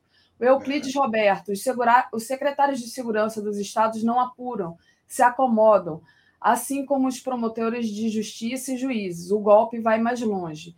Fabiano promete: não tem ninguém falando mais em golpe, pelo amor vira esse disco, vai ser de lavada. Essa questão do Fabiano aqui, que eu acho interessante, talvez pedir para você comentar, né? Quer dizer, também é uma, uma questão de pautar um pouco a opinião pública, né? Para que é, volte esse medo, é um, é um medo muito grande, enfim. É, que o Bolsonaro realmente deu o golpe. O Luiz Alberto Hussein que diz: quem irá presidir as eleições do TSE será o Alexandre de Moraes que bom, então, que há trânsito com os militares. E aí, questão minha, né? Sobre a sua seu artigo, deixa eu trazer ele aqui novamente, que eu tinha compartilhado. É, o Estadão diz que a reforma trabalhista reduziu o desemprego. Que ginástica que esses caras fazem, né? Porque a principal pauta agora, jura, é, é, realmente, para digamos assim, atacar o Bolsonaro é a economia, né? Está na barriga do povo vazia. E eles soltam uma dessa, Edu, quer dizer, é manipulação pura, né? Então, essa questão do medo e, e que eu queria que você falasse um pouco sobre isso também. Não é a então, manipulação é... do medo, um pouco? Você veja, eu me surpreendo um pouco com um comentário de que ninguém mais está falando um golpe, justamente quando todo mundo está falando em golpe. A gente acaba de trazer aqui que a União Europeia está falando em golpe. Uh, os Estados Unidos estão falando em golpe. O presidente do Tribunal Superior Eleitoral está falando em golpe. Um, um veículo direcionado a banqueiros publica um artigo dizendo que quase todos os cientistas políticos estão falando em golpe. Aí onde é, como é que pode que ninguém esteja falando mal mais em golpe? É, na verdade, eu acho um risco muito grande, porque o medo, é, eu, eu falo para você, o meu medo é que esse país seja pego de surpresa, né? Porque, é, na verdade, se você for deixar correr isso, o golpe vai ser mais facilitado, porque se o Bolsonaro ele chega na última hora e diz que não aceita o resultado da eleição, e você não avisou antes, não bateu nessa tecla, não colocou o mundo para pressionar o Brasil, né? É, você vai ter uma dificuldade maior. Porque o que é que está se querendo com a denunciação? Por que, que o presidente do TSE, veja, não está se falando em golpe. Se você puxar o noticiário do, da última semana, o Faquinha, eu acho que ele falou todo dia sobre um risco de golpe. O Edson Faquinha. Todos os dias. Uh, é, são incontáveis os agentes uh, públicos, privados, uh, falando sobre o risco de golpe, de ameaça à democracia. Por que é que ele está fazendo isso? É, ele está fazendo isso, e outros estão fazendo isso. No STF, todo mundo fala em golpe ali. É, eles estão fazendo isso por quê? Porque se você marcar no imaginário da população e denunciar, vejam, a própria campanha do Lula tem se reunido, uh, o encarregado disso tem sido Jacques Wagner, com embaixadores de outros países para uh, denunciar a ameaça à democracia no Brasil. Né? Então, eu acho que é preciso bater nessa tecla, porque isso enfraquece o Bolsonaro para lá na frente fazer exatamente aquilo que a gente diz que ele vai fazer. E fazer com que a comunidade internacional pressione o Brasil. Né? O, Edu, só, é, uma coisa é, que eu acho importante ressaltar é que é, a gente também não achava que fosse possível tirar Dilma, porque a Dilma não tinha cometido nenhum crime e ela foi tirada. Não vai ter golpe, né? né? Exatamente, o famoso não vai ter golpe, teve. A outra coisa é hum, que ao Bolsonaro só resta o golpe, né? Ou ele faz um acordão para não ser preso depois, ou ele tem que dar um golpe. Aí é que dá. Essa, essa é a minha preocupação, porque, vamos lá, o que, que ele vai fazer? Porque ele tem. É, só no mandato dele são 166 processos. Eu, eu atualizei essa semana. Só dentro do mandato. Tem, uma, tem várias questões criminais. A questão da pandemia pode colocá-lo no Chilindró. E o que vai levá-lo para o Chilindró é que ninguém acredita que o Bolsonaro não vai tentar obstruir a justiça. Né? Faz parte do DNA dele obstruir a justiça.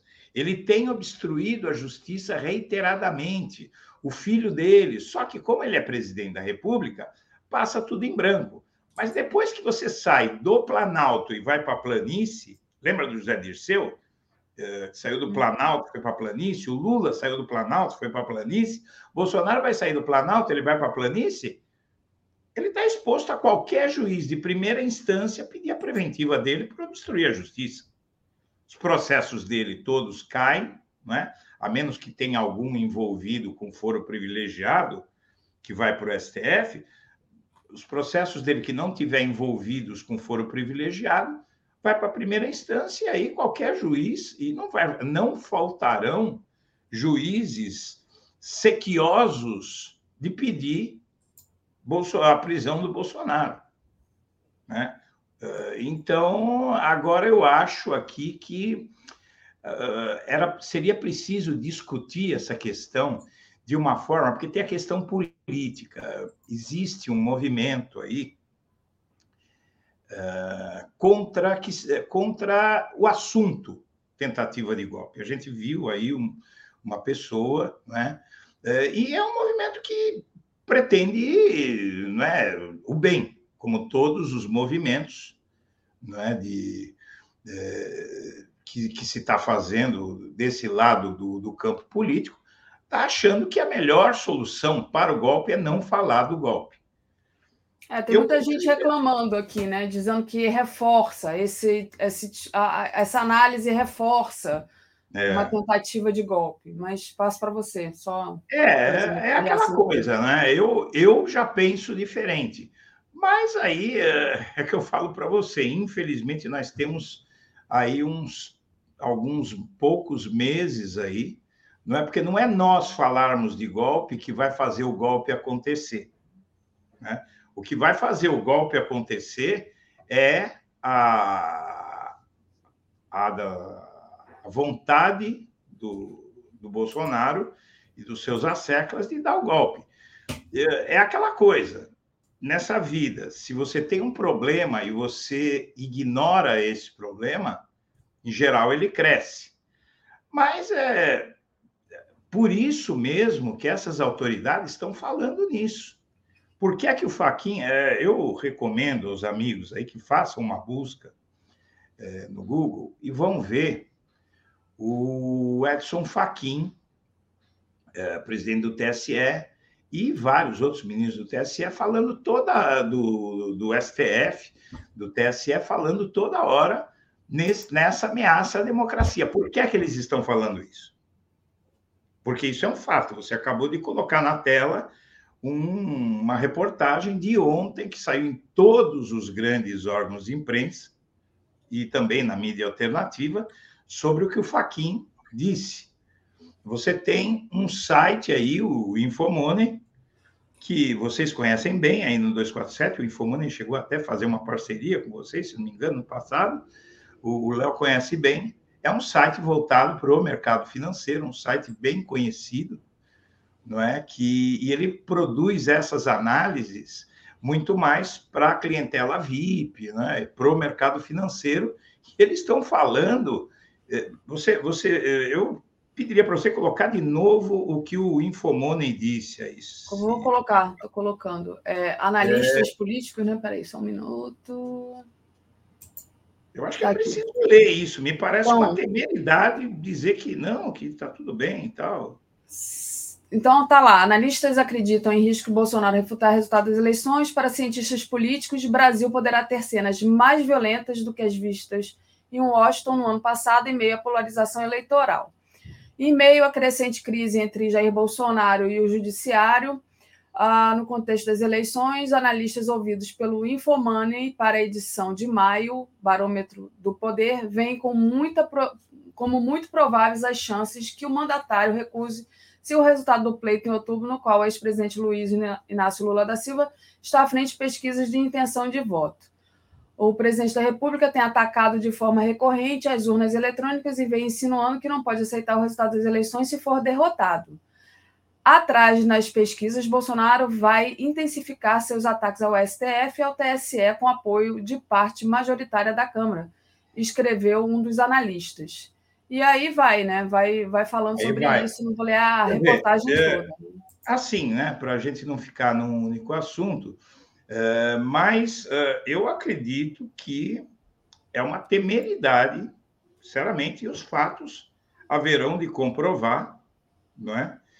é porque é inexorável, não, não, tem muito o que fazer. O, o, o, Bolsonaro vai tentar, se ele vai conseguir, é outra história. É. Né? Agora, a crença em que ele vai tentar, se todos esses agentes, as autoridades brasileiras, a Europa, não é? a ONU, a ONU e a OEA estão enviando emissários para cá para ver essa ameaça à democracia. Devem estar chegando nos próximos dias. Todos esses estão achando que vai acontecer alguma coisa. Né? Lembrando que ontem né, teve uma discussão é, do uma confusão do Lira que ameaçou retirar o, o Glauber Braga à força do plenário, não deixou o, o Glauber Braga falar, uma questão assim bem autoritária. Então assim parece que os bolsonaristas estão realmente ficando mais autoritários, mas é, queria trazer também, é, Edu, que você mandou para mim, mas gente, deixa eu antes, antes de trazer aqui a, a outra notícia para o Edu comentar, Dá um oi para Reginalíssima. Olha, Reginalíssima, a gente estava preocupado com você, onde é que você andava? Tá aqui, ó. Edu, apesar do hashtag não vai ter golpe, ele não, é, foi ele sim, né? Fora Bozo, o cara vai completar o mandato. É. Estive e estou nas ruas em Atos, mas vejo que somos os mesmos há anos, e a maioria ainda silenciosa. Reginalíssima, não faça mais isso. Apareça pelo menos aqui no chat comum. Reginalíssima está sempre aqui, Edu. É, e ela deu uma sumida uns dias, a gente ficou preocupado com ela. Companheira da gente há muito tempo lá, desde que começou o canal em 2016, né, final de 2016. E, e, são, são várias, né? Nós temos um público comum aí, Isso. uma grande companheira. E, e olha, Daphne, eu só peço às pessoas aí que reflitam direito, porque é, o que está em jogo é muita coisa, é muita coisa. Exato. Mas, uh, do lado Mas bom... eu ia trazer aqui uma, uma outra notícia para você comentar, Edu, uhum. que é essa daqui, que faz parte também dessa agenda autoritária do Bolsonaro. O Bolsonaro está decidido em não renovar a concessão da Globo, né? Então, Sim. a notícia aqui trazida pela UOL. Então, mais uma, então, né? Que o Bolsonaro... As coisas, né? É, a gente tem que rir, porque, o, o, o Daphne, porque veja bem, é, no sábado, o jornal Globo é, publica um editorial dizendo que é melhor que a eleição vá para o segundo turno, e porque o Lula não convence ainda que ele é, vai para o centro, que ele está ameaçando esse, essas maravilhas que são o teto de gastos e a reforma trabalhista não é o teto de gastos, Daphne, que condena o Brasil a não crescer nunca mais. Porque nada sobe só o percentual da inflação. A inflação pode ser de 5%, de 10%, mas quanto subiu o tomate? Quanto subiu a cesta básica? Triplicou de preço, dobrou de preço, não é? Então, você reajustar as verbas da saúde, da educação, da habitação e por aí vai. Só de acordo com a inflação, você vai gastando cada vez menos. Não há dinheiro para investimento, não há dinheiro para nada. O que, que acontece? O país não cresce. que é o que está acontecendo. Os empregos são cada vez piores. Hoje, qualquer um que estiver empregado, a grande maioria dos que estão empregados, ganham menos do que ganhavam, sei lá, em 2013, 2014, né? Ganham menos, menos, uh, uh, numericamente mesmo, menos, né? nominalmente menos. O salário, eu mesmo ganho bem menos do que há quatro anos atrás, todo mundo ganha menos. Por quê? Porque essa reforma trabalhista, ela e o teto de gasto, eles estão condenando o Brasil a nunca mais sair do lugar. E você tem uh, esse delírio do jornal Globo dizendo, uh, na verdade, eles querem pressionar o Lula, né? O próprio 247 fez essa avaliação, eu também faço, mas, uh, na verdade, eles, eles fazem isso, eles brincam com risco, querem empurrar a eleição para o segundo turno, sendo que o Bolsonaro está ameaçando é, tirar a concessão deles, está ameaçando ir para cima deles. Já, eu, eu contei, essa é a 23 terceira vez que o Bolsonaro, no mandato dele, ameaça tirar a concessão da Globo. Então, o que é, o que, é que vai acontecer? Ah, mas precisa, o Congresso precisa analisar, tem ações na justiça, não sei o quê, não sei o que lá. Tudo bem, o STF poderia até, num cenário de normalidade institucional, impedir o Bolsonaro de tirar a concessão da Globo? Sim, provavelmente. Precisa de ver se vai haver normalidade institucional e quanto ao Congresso, eles compram. Né? Eu só botei aqui na tela, Edu, com a notícia que está no nosso home agora. A Universal usa a Record para atacar Lula e promover fake news contra a esquerda. Defendem casamento entre pais e filhos. Gente, Olha as só. fake news assim, é pior do que a mamadeira erótica, tá? É um negócio assim. É. Que não sei como é que as pessoas vão acreditar numa sandice dessa. Escuta, mas tá aí, eles têm televisão. Né? No que você chama de mamadeira erótica, não vai acreditar nisso, né? Porque Exatamente. quem é pode imaginar naquela mamadeira que algum pai daria para um filho, é, né? Agora, veja As bem, creches, é... né? Eles diziam que estavam sendo usadas nas creches públicas. Nas né? creches. Um negócio... é, uma, é uma loucura, né? Então, a gente, a gente tem, que, tem que ver que esse sujeito que nos desgoverna, ele não está para brincadeira. E, e eu acho que a pior coisa que a gente pode fazer é subestimá-lo, né? porque ele já provou que ele sabe o que ele está fazendo. Né? Em termos de maldade, em termos de atos antidemocráticos, né? mas ele está fazendo. Né? Então, aqui a sociedade, a melhor solução para mim, o Daphne, é denunciar o Bolsonaro internacionalmente, e contar com a pressão internacional. Só que é, o que me preocupa é o seguinte: soldado, quantos soldados leem jornal, se informam adequadamente sobre o que está acontecendo no mundo, né? É, ele está apelando a coisas que é, preocupam de, demais. Mas, uh, enfim, né? Essa da Globo aí Uh, eu, eu até gravei um short vídeo ontem dizendo assim: vai fundo, Globo. Vai fundo. Tem muita gente aí que quer a Globo fora de qualquer jeito. Pelo Bolsonaro, pelo Lula, pelo Lula. Então vai fundo, Globo. Vai brincando com a sorte, não é? Porque o Lula é quem pode salvar o traseiro da Globo. É quem, quem pode salvar. Ironia do destino. É o Lula. Não tem outro. É. Vocês acham que o Ciro Gomes, quem é, primeiro, em termos internacionais, quem é Ciro Gomes? Quem é Simone Tebet? É. A comunidade internacional vai dar que credibilidade para o Ciro Gomes? Vai a comunidade internacional vai esperar para ver o que é, o que é esse Ciro Gomes. O, iria, né? Que não vai acontecer. O, o que é essa Simone Tebet e o que é o, o novo lá, o Felipe não sei das quantas, do novo, Emael, Bivar. Hum. Não é? Então, quer dizer, é, não, não tem. Então, a gente precisa aí é, tomar muito cuidado com o que está acontecendo, mas eu acredito que a denunciação internacional, a pressão sobre o Brasil, pode, pode surtir efeito. Né? Quanto mais pressão, melhor. Né? A ONU e a OEA também estão pressionando. E aqui a sociedade brasileira tem que falar. Esse cara ele quer melar o jogo aí, tá? Então, ah, se ele reclamar das eleições, é mentira.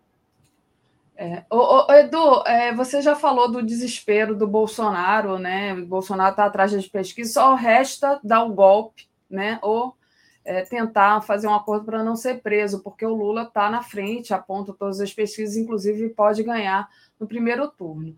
Agora, é, ontem o Bolsonaro é, falou sobre, né, não sei, que talvez não vá aos debates. Aí eu queria perguntar para você, como é que você vê essa questão dos debates? Você acha que o Lula deve participar do debate? O Lula que está na frente, que o Brasil já sabe como é que ele governa, que ele já provou do que ele é capaz.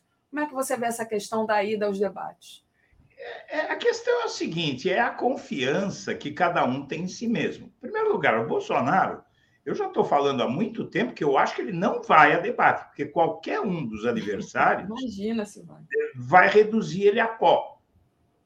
O Bolsonaro, veja bem, é, eu li uma matéria outro esses dias no, no jornal Globo que eu achei muito engraçada. É, o lado a praça é nossa de Bolsonaro. O Bolsonaro relatos, relatos é, das pessoas que trabalham com o Bolsonaro, de que é o seguinte: você chega para conversar com ele, você tem 10 minutos para falar do assunto que interessa, porque depois ele começa a fazer piada e não para mais até o fim da reunião. Piada. Aquelas piadas que ele acha legais, piadas homofóbicas, piadas racistas, né? Aquela coisa que ele, que ele gosta.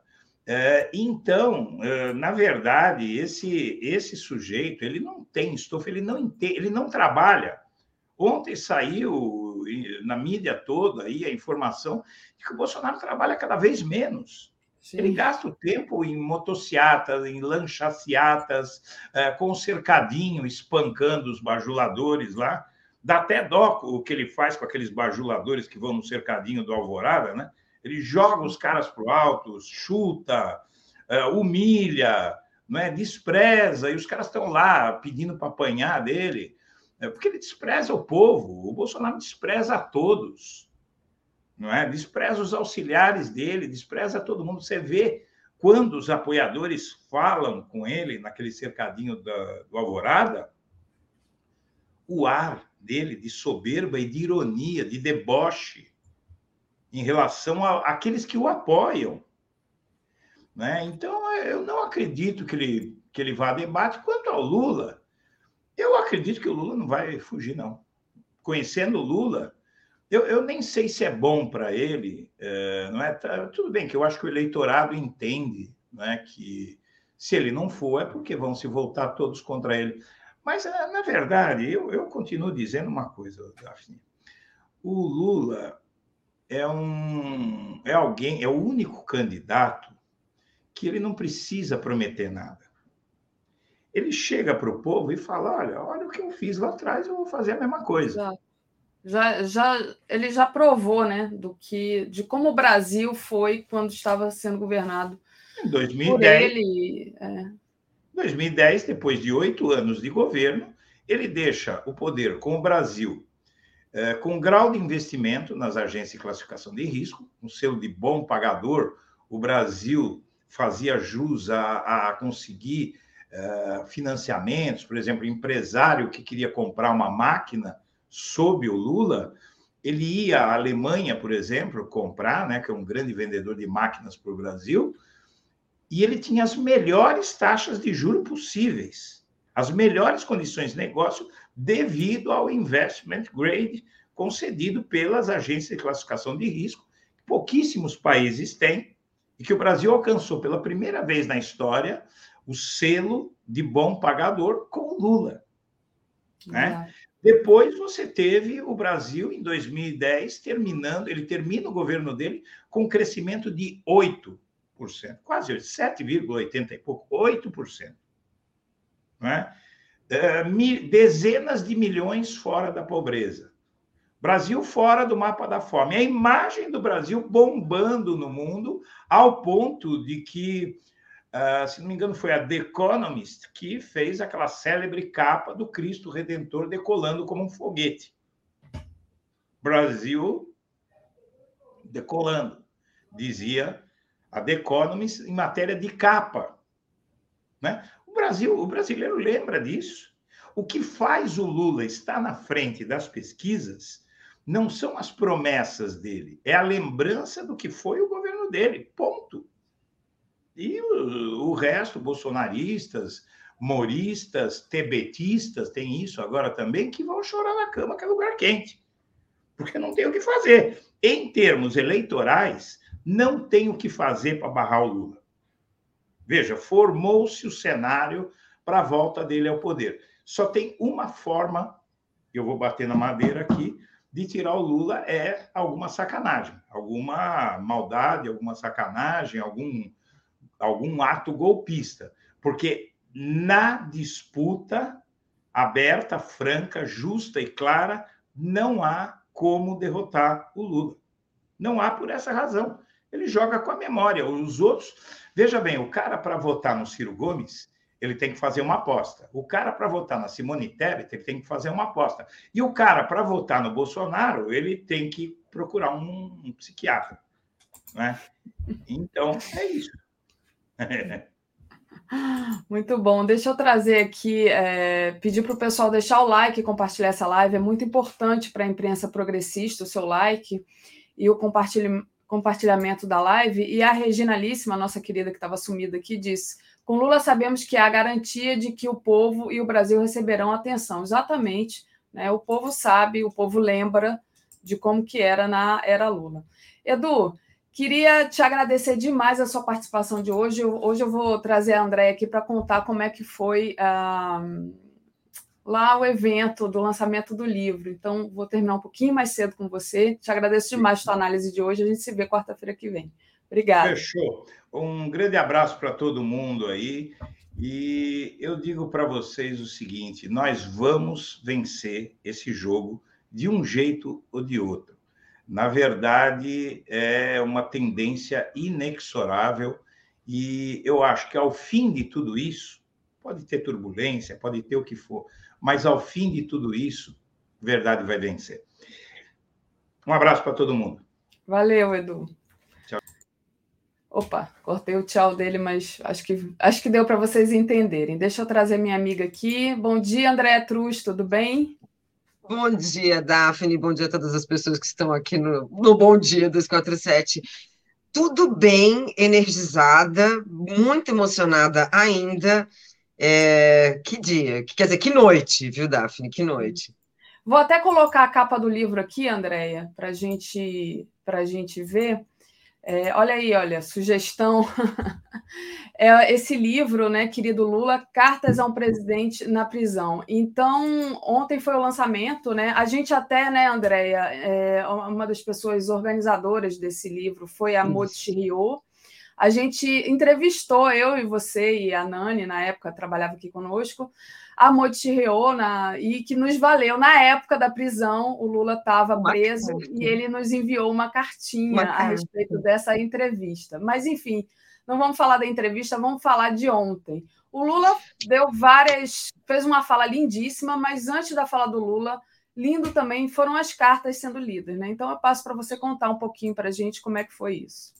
Perfeito. Da, da vou dar uma geral, né? Na verdade, ontem é, eu acho que foi o começo dessa daquele dia que nós estávamos ali lá em Curitiba, tão acabadas, que eu falei, Daphne, fique calma, a gente ainda vai ver uma avenida chamada Luiz Inácio Lula da Silva, a gente ainda vai ver essa história ser recontada, e foi exatamente o que a gente tem hoje, né? ontem, a partir de ontem, é, a Ivana começa até a contar, a Ivana Dinks, que é editora da Boitempo, né? ela lembra que nós estávamos lá, e eu estava na PUC há quatro anos atrás, no livro A Verdade Vencerá, e ela até faz uma brincadeira, né? Então, olha só, não é quase um título premonitório, né? Que a verdade iria vencer, e aí ela estava, assim, muito emocionada para editar, né? Editando esse livro, Querido Lula, Cartas a um Presidente na Prisão. Foi um, uma noite muito emocionante, com a presença da Motirio, que, da Motirio, que é a, uma das organizadoras. Eu vou ler também o nome dos outros organizadores, porque ela falou que esse trabalho não seria, é um trabalho coletivo.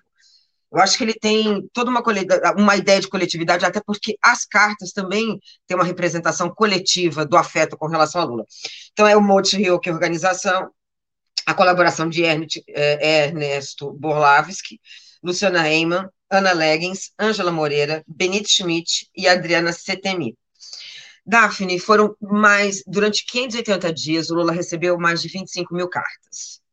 Cartas que eram uh, de tudo, eu só vou pegar aqui, que é, é, é muito interessante. Desenhos infantis, comentários políticos de um professor universitário, orações devidamente referenciadas nas escrituras, textos incluídos, sagas familiares, cartões postais, poemas, até o trigésimo bilhete rabiscado pelo mesmo ativista da Vigília Lula Livre, é, correspondências do Brasil inteiro, do mundo também, então, diversos locais do mundo. Foi uh, de uma extrema emoção, porque os missivistas estavam ali, alguns missivistas estavam lá, então estavam presentes, leram essas cartas. Outros, quem, outras pessoas que leram foram os artistas, então estavam Zélia Duncan, Cida Moreira, é, Cléo Pires, Camila Pitanga, Tulipa Ruiz, Celso Frateschi. A Camila e... Pitanga chorou assim muito. Denise Fraga, numa emoção. A Denise Fraga numa emoção absurda, não é? E, e momentos maravilhosos, porque eles liam as cartas e, e, e, cartas que é aí que eu acho que é o, o ponto, gente. Comprem, leiam esse livro, porque é, para além de um afeto tremendo com relação a Lula, Daphne, o que você tem ali é uma documentação jamais, jamais produzida na história. Jamais um líder político recebeu um, essa coletividade de cartas, de afetos numa prisão. Nenhum preso político na história recebeu do seu eleitorado, do seu povo, esse tipo de é, reconhecimento, né? Tanto que a, a Monte cita Nelson Mandela, mas ela cita Nelson Mandela dentro de recebimento de cartas de familiares ou de pessoas ligadas à política, mas não como Lula recebeu. Né, dessas 25 mil cartas, eles tiveram, o Instituto Lula, lembra que na entrevista que nós fizemos, ela até é, contou, eles ali que passaram a fazer, realmente tiveram que fazer uma seleção dessas cartas, cartas emocionantes, depoimentos que expressam solidariedade, tristeza, fé no futuro, indignação, mas, Daphne, ali você tem um relato da, das políticas públicas de Lula. Se alguém tem alguma dúvida do acerto do que, que é a política desenvolvimentista, do que, que foram os governos Lula e Dilma, Dilma estava lá, Dilma também leu uma carta, as cartas são essa resposta. Então, são cartas com um, um teor de realidade, de emoção, ao mesmo tempo de indignação. Tem uma carta, Daphne, que a, Cida Moreira leu, e a carta é muito emocionada, mas daqui a um determinado momento, a pessoa que escreve fala assim: Olha, e eu estou sabendo que vocês estão abrindo essa carta. Então, seus bostas. E ele começa a, a, a, escrever para a Polícia Federal na carta de Lula, porque ele imagina que a PF vai ler essa carta. Uhum. Então ele fala: vocês não têm nada o que fazer, vocês são inúteis. Olha, é de uma delícia é, a emoção das pessoas. O, André, eu vou pegar aqui o comentário da Andréia Trazi, que diz: O amor vencerá. Hoje de manhã, quando eu entrei aqui no Bom Dia, eu comentei com o Léo, né, desse evento, que é, foi é pautado nessa, nesse afeto né, ao Lula, nesse amor ao Lula, muito impressionante. Mais cedo eu falava aqui sobre justamente é, a coisa bélica do Bolsonaro, a violência do Bolsonaro. E aí eu queria que você analisasse um pouco o discurso dele, porque ele começa falando, ele começa agradecendo e dizendo que não ia chorar, mas que ele não conseguiu, né? E aí ele fala da, da, dessa sociedade machista que a gente vive. Enfim, como é que você avalia a fala do Lula depois de agradecimento? Porque aí ele também ele vai e pauta questões políticas. Ele fala contra o orçamento secreto, ele fala de, de orçamento participativo. É, ele, ele fala uma série de coisas ali que são importantes, que são. É, fala, né, ele fala que, por exemplo, o programa de governo dele não será do PT, mas de, dos sete partidos, então ele já traz essa ideia de frente ampla. Queria que você falasse um pouco como é que você sentiu a fala do Lula ontem, depois de, dessa avalanche dessa, né, de emoções assim. De emoções. Pois é. Lula primeiro agradece, Daphne, uma coisa que ele deixa, ele reconhece que toda a base e, e, toda a estrutura política de hoje, de 2022, né, dessa eleição de 2022, ele agradece ao eleitorado, ele agradece à Vigília Lula, ele agradece a todos nós que, de alguma maneira, não paramos e não desistimos. E é a partir dali que ele fala: agora nós vamos fazer o possível. Eu acho que é isso que ele deixa muito, é, é muito nítido no discurso dele, Daphne. Ele vai tentar o possível, ele mostra que é, o PT se manteve vivo, o PT se manteve, ele até brinca, ele falou assim, olha, falava que o PT ia morrer, o PFL morreu, ele falava que o PT ia morrer, o PSDB está ali, não é? E traz, aí sim, não é? Toda essa liderança, então ele traz o PT, ele traz o PSB, ele traz o PCdoB, o pessoal, inclusive a Erika Hilton estava lá também, né, e fez uma das uh, leituras da carta. Ali, Daphne, ele mostra que vai ter que reconstruir o país, e reconstruir o país não a partir daquilo que eles deixaram, a partir de um retrocesso tremendo. Então é isso que ele deixa, é, é, o recado é esse, não dá para a gente reconstruir o Brasil sem essa aliança, não dá para a gente reconstruir o Brasil sem uma aliança que converse, que dialogue. Ele pede o seguinte: pede para nós, o Daphne, comprem sapatos de borracha confortáveis e vamos andar, e vamos dialogar porque a gente precisa dialogar com as pessoas. É esse o pedido. Explicar o que, que está acontecendo, explicar o porquê vai, né, há essa aliança, por que, são sete partidos. Ele fala assim: olha, realmente ele falou, não é só o PT, né, é, são, é, é toda uma é, coletividade né, com relação a esse governo de 2022, porque é um governo de reconstrução, não de um país que foi deixado por Lula e Dilma, mas um país que foi deixado né, nessa política de morte que nos né, traz um retrocesso ali de nem sei quantos anos, né, Daphne? Tem hora que a gente pensa que são só 20, 30, enfim, mas é, em termos econômicos a gente volta aos anos 80, né? É, é verdade, com a questão da inflação e tudo mais.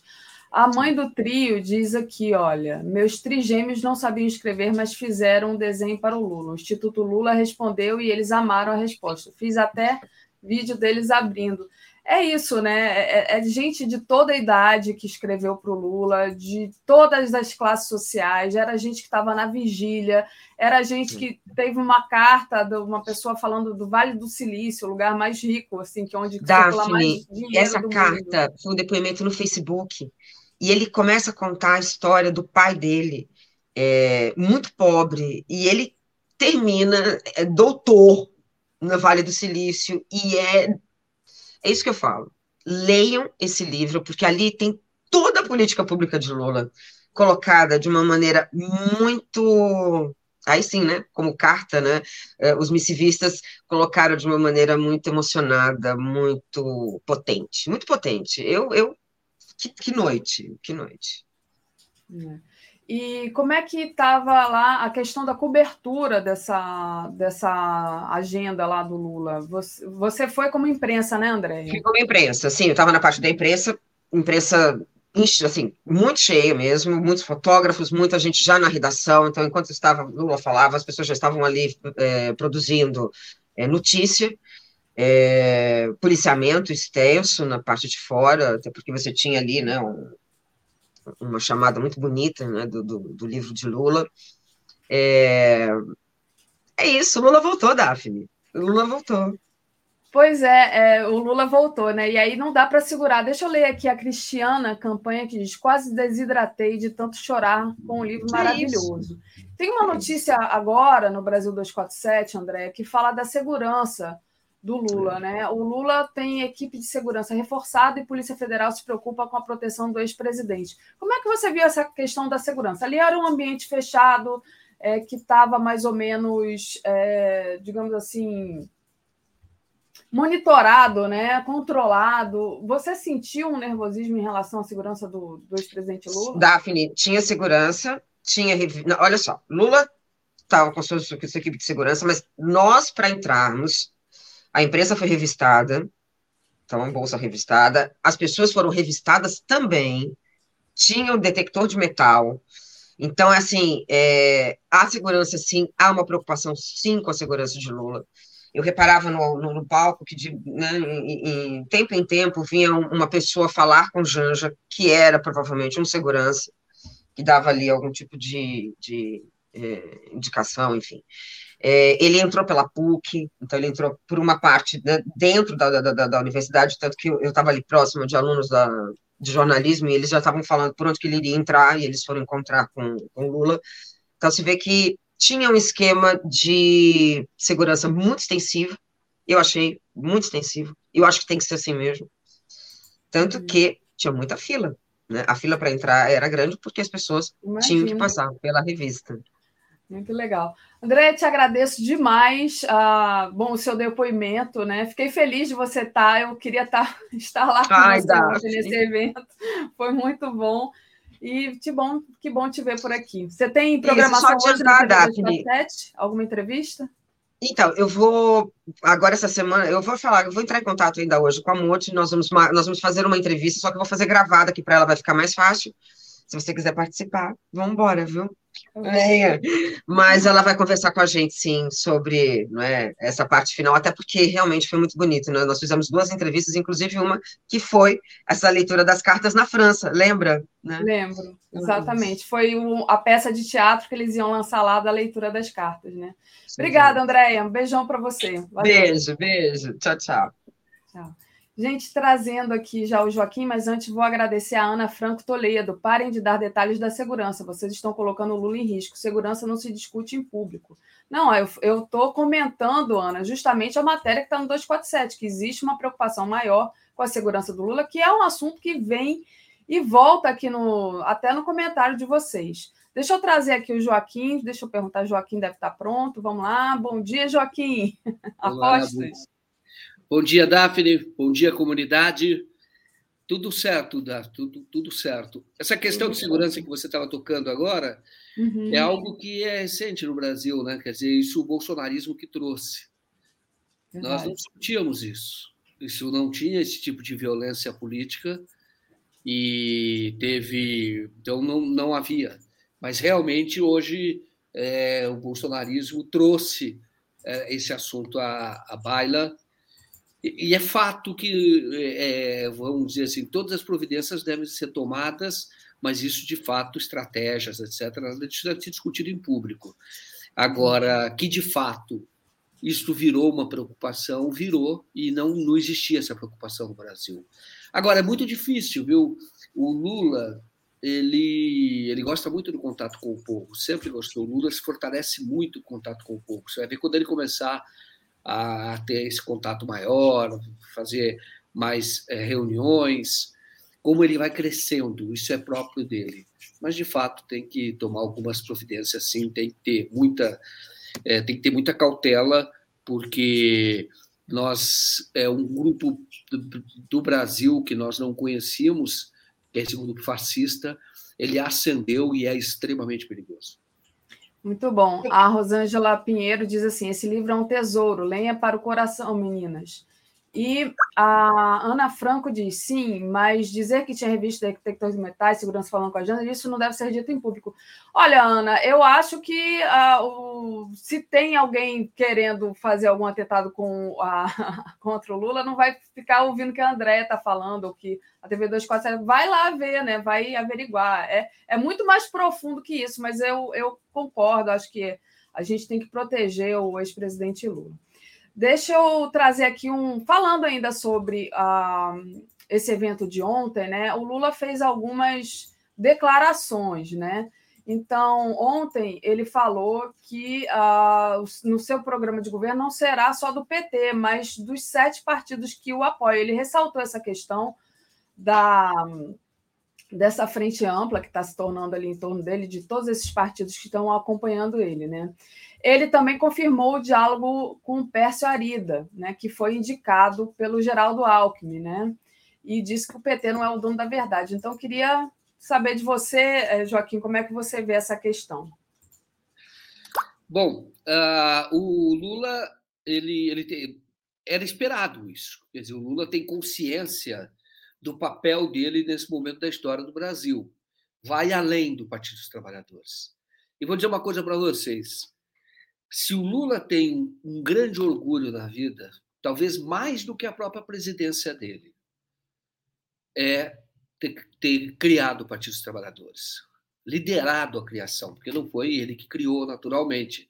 é, o movimento de brasileiros no fim da ditadura é que levou à criação do Partido dos Trabalhadores. O Lula, até no primeiro momento, era contra a ida dele próprio, ele sindicalista, para a política. Ele disse que tinha nojo, rejeitava completamente a ida para a política. Depois ele entendeu que se ele queria conquistas para os trabalhadores, ele teria muito mais oportunidade na política, não ele próprio, criando um partido, com os trabalhadores na política. Ele até cita um evento que ele esteve em Brasília e conversando com deputados, e aí ele descobriu que tinha só dois deputados que eram ligados aos trabalhadores, só dois que eram de sindicatos, tinham participação dos sindicatos e, e representavam efetivamente os trabalhadores.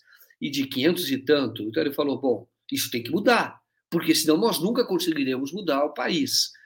Então, ele tem esse orgulho de criar o Partido dos Trabalhadores, porém, ele sabe, como liderança política do Brasil, o estadista que é, e efetivamente o Lula é um estadista, é o único que, que existe no Brasil e um dos poucos do mundo. E ele sabe que o papel dele agora vai além do Partido dos Trabalhadores. Quer dizer, nós estamos num, num, num, nesse momento da história em que a, a, luta é pela salvação nacional. Em relação ao Persuarida, o fato do Persuarida conversar com a Luiz Mercadante, que é o presidente da Fundação Perseu Abramo, eu não tenho problema nenhum.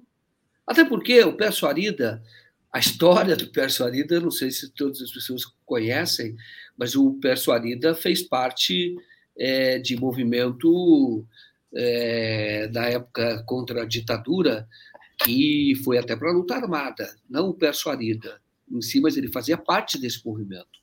Então, o Persuarida ele era muito, é, amigo do, de, de, jornalistas progressistas, tinha muitos amigos progressistas, e depois foi para o mercado financeiro e ganhou muito dinheiro. Agora, é, ele, ele, ele tem sensibilidade social. Mas o fato dele conversar, não, tem, não vejo problema nenhum. Isso não tem, não é nenhum sacrilégio. E foi ele, inclusive, o Alckmin indicou, e ele foi lá dar as ideias dele para o Luiz Mercadante. Então, não vejo problema. Eu acho até que é saudável e, como eu disse, o Lula fará um governo que vai além, muito além do Partido dos Trabalhadores. Já foi assim o governo dele, o primeiro governo, porque existe no Brasil o que é chamado até de presidencialismo de coalizão. Ninguém governa sozinho, nenhum partido governa sozinho. E isso é importante, que seja assim, tá? porque você tem o presidente com os poderes naturais do cargo, e, isso faz com que o Brasil avance. O Brasil tem tanta contradição, tem tanta necessidade de, de não toda reforma, não é reforma liberal, de mudanças realmente para que você inclua pessoas. Isso acontece no Brasil é um absurdo. E então é, é, é natural que você una forças, reúna mais forças para poder avançar. E o Lula, então, está afiado mesmo, entendeu?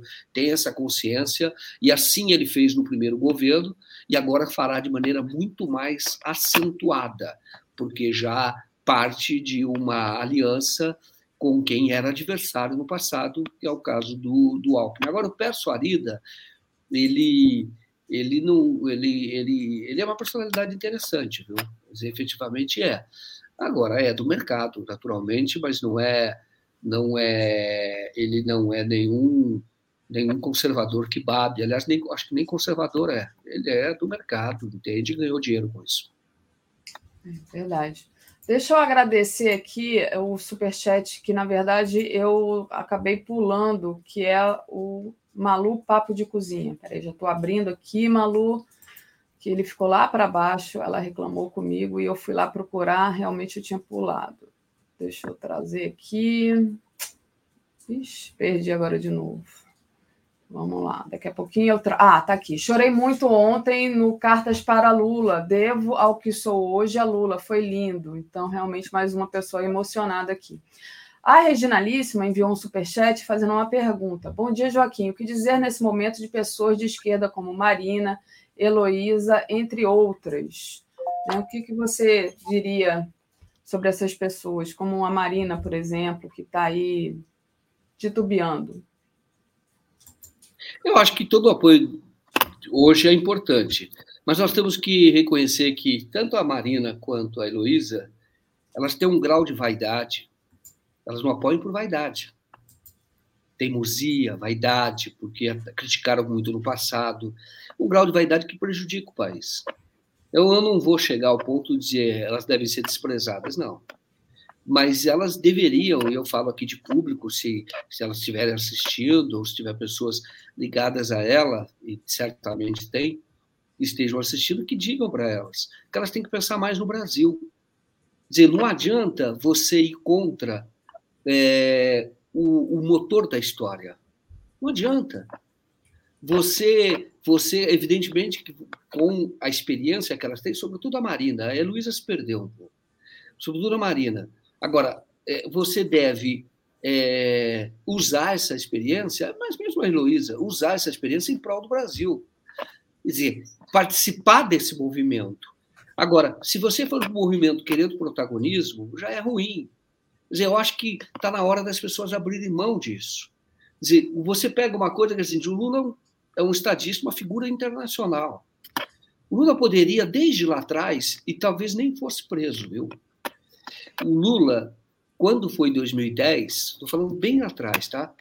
Em 2010, o Serra acenou ao Lula na eleição. Acenou mesmo. Do tipo seguinte: Lula, você volta, quer dizer, faz corpo mole na eleição da Dilma, eu acabo com a reeleição e você vai voltar. Ele acenou, fez esse aceno. Fez, inclusive, em campanha eleitoral. Logo começou a campanha eleitoral, porque o Serra sabia que não tinha outro caminho, porque o Lula tinha 87% de aprovação e não adiantava brigar com o Lula. E ele acenou, então, nesse sentido. E o Lula poderia fazer o que os políticos fazem em geral.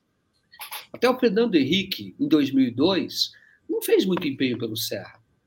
Porque se você for imaginar, o Fernando Henrique não queria perder o protagonismo entre os tucanos. E havia uma disputa, uma rivalidade entre eles. Quem me contou foi a Miriam Dutra, tá?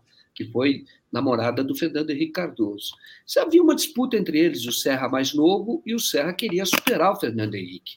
Então tinha uma disputa pessoal. Inclusive o Fernando Henrique namorava a Miriam Dutra e o Serra foi namorar a irmã da Miriam Dutra. O Serra teve lá também, viajaram juntos com a Miriam Dutra. E ela, a Miriam falou isso para mim claramente. Falou, é uma questão dos dois, é uma questão de vaidade, e o Serra é, sempre quis ser maior que o Fernando Henrique. O Fernando Henrique não trabalhou isso. E o Lula em, não trabalhou para o Serra para valer, não. E aí, o, quando foi em 2010, o Serra fez esse aceno. Isso acontece muito. Quer dizer, quando você tem uma liderança, como Lula poderia ter feito assim. Então, é, continua. Como tem no interior, muitas vezes, o prefeito é, é, ele ganha e depois ele até faz corpo mole porque ele quer o, opositor, até tem negociação com o opositor, depois ele volta, e assim é que nem clube. Vão, vão se alternando na direção. Lula não é assim. Lula colocou em risco, e efetivamente ele perdeu a liberdade dele, por um projeto por um por acreditar que o Brasil pode ser diferente. É, é, é, ele é uma personalidade muito interessante nesse sentido. Então, é, o Lula foi se apresentou para a Polícia Federal até em defesa da biografia, porque se o Lula Veja bem, olha como é a história. O Lula pode se eleger presidente, tem grande chance de se eleger presidente e ser uma figura histórica, a maior figura histórica do Brasil, todos os tempos. É, porque ainda tem a discussão do Pedro II, Getúlio Vargas, Lula, etc., quem seria o, o maior, mais contribuição deu. O Lula caminha para ser o maior na história do Brasil. Mas ele não está ele não tá fazendo isso, ele, ele poderia ser diferente, como eu disse, fazer aquele jogo da política que, que fazem. Em 2010 o Serra assinou para isso. Mas ele, ele, ele, ele pagou com a própria liberdade. E se ele não tivesse feito assim, ele não seria o Lula hoje ele não voltaria, ele não estaria com essa força toda que ele está demonstrando. Não, não teria. Então, é, tem, de fato, de fato, o Lula tem a trajetória dele, a vida dele colocada a serviço de um projeto. Claro que ninguém é perfeito. Acho que o Lula, o Lula é um ser humano. Claro que ninguém. Não adianta. Lula não é santo, Lula não é Mahatma Gandhi, Lula é um grande líder político, é um estadista é um estatista. Mas não tem, eu não tenho dúvida de que o Lula colocou, coloca a vida dele, a biografia dele, toda a trajetória dele a serviço de um projeto político de inclusão social, de como o Lula conhece o que é ser preso, já agora, conhece até agora, conheceu a cadeia. Como o Lula tem essa, é, é, essa vivência, e lá atrás o Lula sabe o que é ser pobre, sabe o que é o que é sobreviver, quando na verdade as estatísticas mostram que pessoas como ele morrem antes de completar cinco anos de idade. O Lula sabe. Então Lula sabe, Lula sabe o que é humilhação, entendeu? Porque o Brasil é um país em que a maioria é rotineiramente humilhada. O que aconteceu com o Genivaldo lá é uma rotina no Brasil. Nem todos morrem, naturalmente, mas a humilhação é uma rotina, é uma, é, uma, é uma, uma escola brasileira, é próprio do nosso país. Então ele sabe. E ele entendeu que a única maneira que tinha de tentar virar esta página é com um projeto político. E ele colocou, e esse projeto é extremamente bem sucedido, não é só dele, ele lidera. Eu sempre gosto de falar que o PT não chegaria ao governo como chegou se não fosse o Zé Dirceu. Isso é preciso dizer todos os dias. Tem gente que não gosta do Zé Dirceu, às vezes acha que é até arrogante, mas não tem dúvida, eu não tenho dúvida de que o Zé Dirceu foi um, um, um, político importante, muito importante, para construir as condições para que o PT chegasse ao governo. A aliança com o Zé Alencar, o Zé Dirceu costurou. E o pragmatismo que ele tem, é, isso eu, eu acho até que se faz pouca. A história ainda não fez justiça ao Zé Dirceu. Mas o que eu quero dizer é que o Lula é essa grande liderança grande liderança, tem essa consciência e para é, sabe que a história dele é, é, é a única, talvez, é, que possa ser usada para que você mude a história do país, porque ele é ouvido e é respeitado por todos os setores. Ele é o próprio pacto social. Lula é o pacto social. Já foi assim o governo dele e será assim novamente se ganhar a eleição. E tudo indica que vai ganhar. Muito bom. É, a Regina Alice me enviou aqui um superchat para a gente e, de, e lembra, né? Falar e encerra, lembra o fake acidente que fez escola no Brasil, bolinha de papel, que levou ao atendimento hospitalar. É muito engraçada essa história da bolinha de papel. A Renata Rubim está perguntando se a Tereza não ia voltar hoje. A Tereza volta dia 3, tá, gente? E aí, o, o depois, quando a Tereza voltar, o, o Joaquim continua aqui conosco às terças e quintas, sempre às oito e meia. Então, foi só um atraso lá no voo dela, mas ela vai voltar dia 3 e o Joaquim está aqui é, trazendo as análises dele, muito importantes também. Joaquim, é, falando da força do Lula, queria trazer aqui para você a matéria que está no 247, que é essa daqui. O Lula lidera em 16 estados do país e o Bolsonaro em oito. É o que mostrou o agregador de pesquisas, né? É uma projeção feita pelo Estado de São Paulo. Segundo o Estado de São Paulo, o mapa eleitoral de Lula é um arco que sai do Sudeste, engloba todo o Nordeste e avança pelos maiores estados da Amazônia. Então tá aí o Lula, essa força que né, só vem aumentando agora, né, Joaquim? É, eu até comentei ontem, eu vi essa notícia hoje, porque eu tinha comentado ontem, eu acho que o único estado que o Lula não estava ganhando era Santa Catarina. Na verdade, não. Santa Catarina, realmente, o Bolsonaro está ganhando, já era esperado. Um estado que hoje tem problemas, né? É um, é um problema. Ser um estado bolsonarista é um problema. É um problema. E lamento muito que Santa Catarina esteja hoje fechada, ou na sua maioria apoiando o, o Bolsonaro. Mas não, mas aí nós vemos que há, há mais sete estados. São estados do agronegócio, tá? Não devemos entender isso como fazer ataque ao agronegócio. O agronegócio é necessário. É preciso o Brasil, o Brasil tem que compatibilizar é, o, os interesses da nação com o desenvolvimento do agronegócio. Lula tem essa, essa consciência, tanto que delegou ao Alckmin já o papel de interlocução com é, o agronegócio. É possível conviver respeitando o meio ambiente, é possível, é necessário até. A Cátia Abreu foi ministra da Agricultura da Dilma e, e, e é do agronegócio, ela mesmo disse que ou ela, ela entende que a proteção, por exemplo, ambiental é de interesse dos agricultores e do agronegócio, porque o, a violência contra o meio ambiente altera ritmo de chuva. Quer dizer, você tem hoje o Amazonas que eles chamam de, os ambientalistas chamam, que seria o rio aéreo, né? Quer dizer, você tem ali, então ele se desloca e proporciona é, agricultura, o desenvolvimento da agricultura, a produção agrícola. E se você alterar isso, você vai ter um problema no país inteiro. Então, hoje é de interesse do próprio agronegócio. Então, eu entendo que não se, de, se deva dialogar, é, é, tem o papel na economia brasileira, hoje relevantíssimo.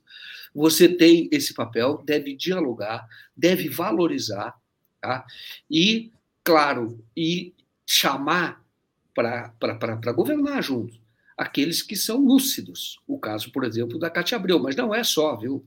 O Lula teve o, o ministro da Agricultura, e a agricultura cresceu muito no governo Lula, que era também do agronegócio, que era o. Nome dele era é, Rodrigo, agora Roberto, enfim, depois eu vejo aqui o nome, eu cheguei a entrevistá-lo naquela ocasião. Mas ele foi o ministro da Agricultura, isso era importante e desenvolveu sem houve redução de queimadas no governo, você tinha ao mesmo tempo a Marina no Ministério do Meio Ambiente, assim deve ser. É, e, mas o que eu quero dizer é que oito estados ainda apoiam o Bolsonaro.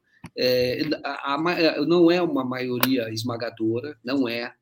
Tem alguns dados muito interessantes, né? Roberto Amazônia, Rodrigues, não é? Roberto Rodrigues, exatamente. É o Roberto Rodrigues, legal, legal. O Roberto Rodrigues ele era do agronegócio, forte no agronegócio. E foi um ministro importante, leal ao Lula, e, e foi, assim como a Cátia Abreu também foi uma ministra leal a, a Dilma, e prestaram serviços importantes para o país. Agora, é, você tem nesses dados, por exemplo, o que eu achei surpreendente, achei importante, o Amazonas. O Amazonas deu uma grande vitória a Bolsonaro em 2018 e hoje o Lula está ganhando no Amazonas. E eu falei ontem, eu não sei se falei de manhã ou à noite, mas falei, falei de manhã mesmo. O, eu falei ontem que no Brasil, desde 89, quem ganha em Minas Gerais ganha a eleição. É. Exatamente, ganha a eleição. Então, você tem que cuidar muito de Minas Gerais. Agora, uma outra coincidência, até citei, nos Estados Unidos tem o estado de Ohio, que é a mesma coisa, muito tempo ganhando o estado de Ohio, ganha a presidência. O, você tem o Amazonas também igual Minas. Sempre quem ganhou no Amazonas, do estado do Amazonas, também ganhou na a eleição presidencial. Existe essa característica, são os dois estados. Eu falei mais de Minas por conta do tamanho de Minas e porque o Minas tem uma explicação, é, você tem uma explicação geográfica. Você tem Minas fazendo, é, ali tem divisa com praticamente todas as regiões do Brasil. E é uma síntese do Brasil. Né? Mas o Amazonas é a mesma coisa, viu? Então tem que ganhar o Amazonas, porque assim diz, não é nem é, é, na verdade é o retrospecto. Quem ganha no Amazonas ganha eleição e o Lula está ganhando no Amazonas. Ele não está ganhando outros estados do norte, ele não ganha no Acre, tá? Não está ganhando no Acre, ele não está ganhando em Rondônia, são, são estados que o Bolsonaro ainda ganha. Você tem um desenho ali do Centro-Oeste que é o desenho do agronegócio, tá? E Santa Catarina aqui embaixo. E tem uma disputa praticamente empate técnico, tanto em São Paulo, quanto é, no Paraná e também no Rio Grande do Sul.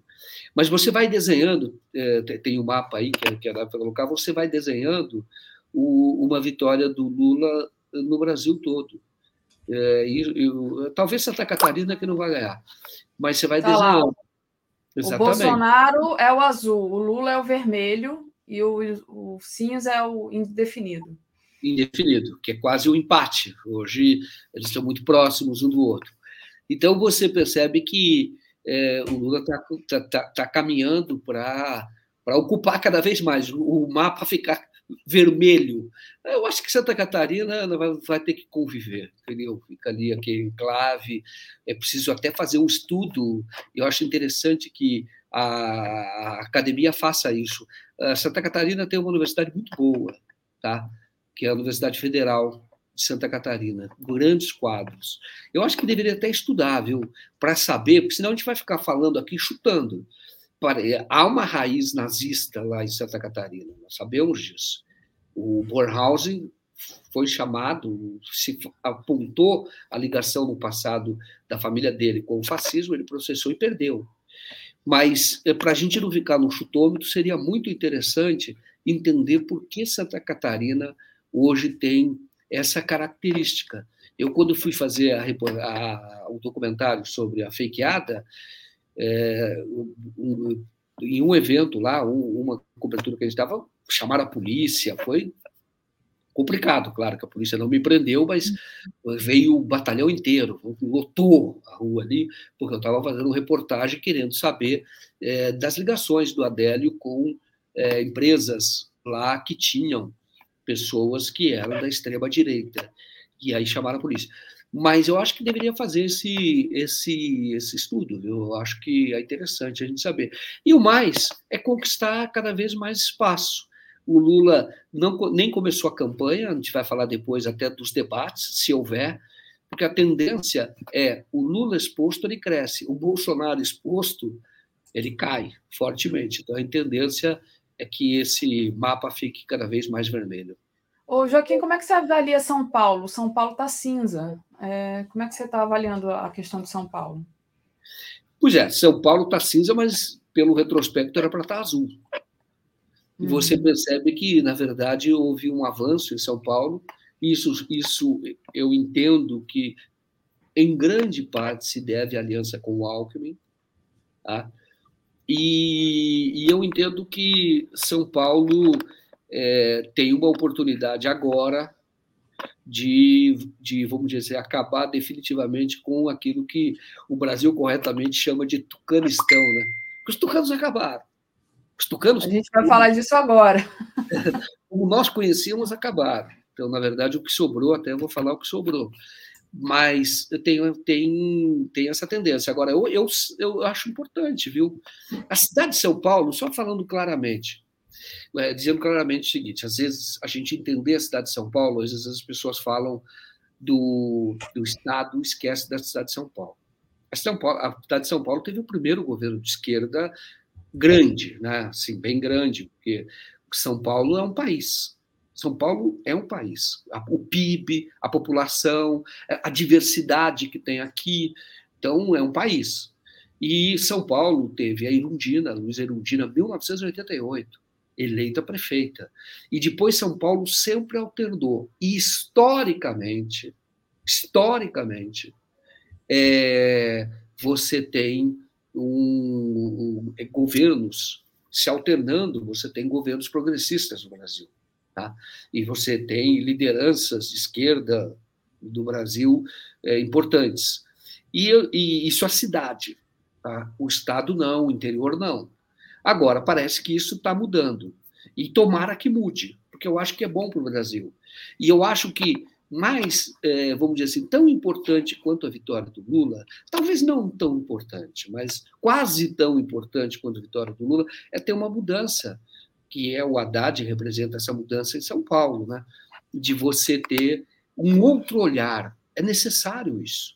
Você tem um outro olhar. Isso você vai ter mudanças no comportamento da polícia, você vai ter uma nova forma de, da economia, de você encarar a economia, um outro caminho para o desenvolvimento econômico, que pode tornar o Estado de São Paulo maior, porque o Estado de São Paulo perdeu o protagonismo da, da, da, na economia era maior, a economia relativa, tá?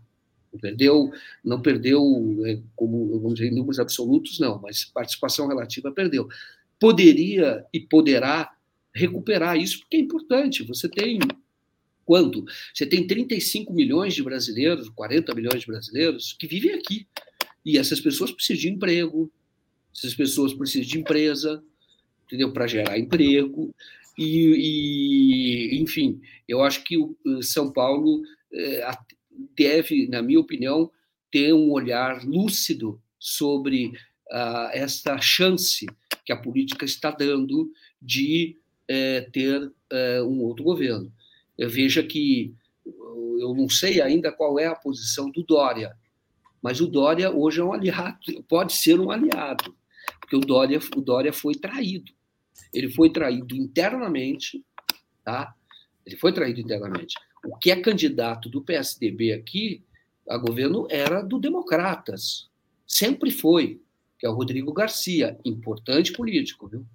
Importante, tem uma liderança muito grande, bastidores, sobretudo, herdeiro, de, em alguma medida, em grande medida, do Kassab, de quem ele foi muito próximo, então, um grande articulador de bastidores.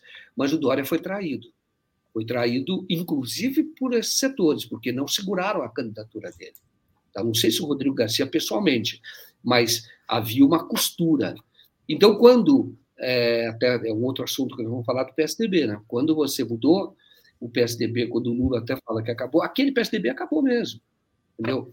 Se você for ver, aqueles que. O Fernando Henrique não tem mais nada a ver. O, o Aloísio, o Serra está tá, tá, tá meio baqueado, né? É, doente o Serra.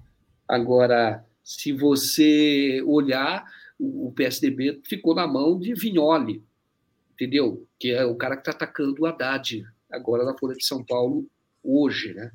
A Folha está publicando matéria dele atacando, mas essas pessoas não são PSDB histórico, tá? E, e, e o que acontece é que agora justamente por conta do PSDB, aquele PSDB histórico acabou, fato de ter acabado, e acabou mesmo, isso gera a oportunidade de ter um outro, um outro grupo político. Isso não é nem. Isso, isso é importante para o Estado. Quer dizer, está na hora de mudar, né? Dá um outro olhar. São Paulo, São Paulo tem uma economia muito forte, vai continuar com essa economia muito forte. Agora pode crescer ainda mais. E isso é importante para o país. Sim, é, Joaquim, tem um barulhinho no seu microfone. Eu não sei se está encostando alguma coisa, se está com mau contato está fazendo um ruído esquisito que está incomodando aqui. Não sei se. Não sei, é, alguma coisa que parece estar tá roçando ou, ou é um mau contato do microfone. Enquanto isso, eu vou agradecer ao pessoal aqui que está enviando superchat, pedindo para deixar o like e compartilhar essa live. Ah, vamos lá. A Ana Cecília disse: Zé Dirceu, Genuíno e outros pilares do PT foram os primeiros a serem atacados com o golpe que iniciou em 2005, foram e serão sempre imprescindíveis no governo popular, que em breve retornará. A regionalíssima diz: Rio Grande do Sul, Acre foram governados pelo PT. O que faz a tal, a tal virada? É, pergunta a regionalíssima.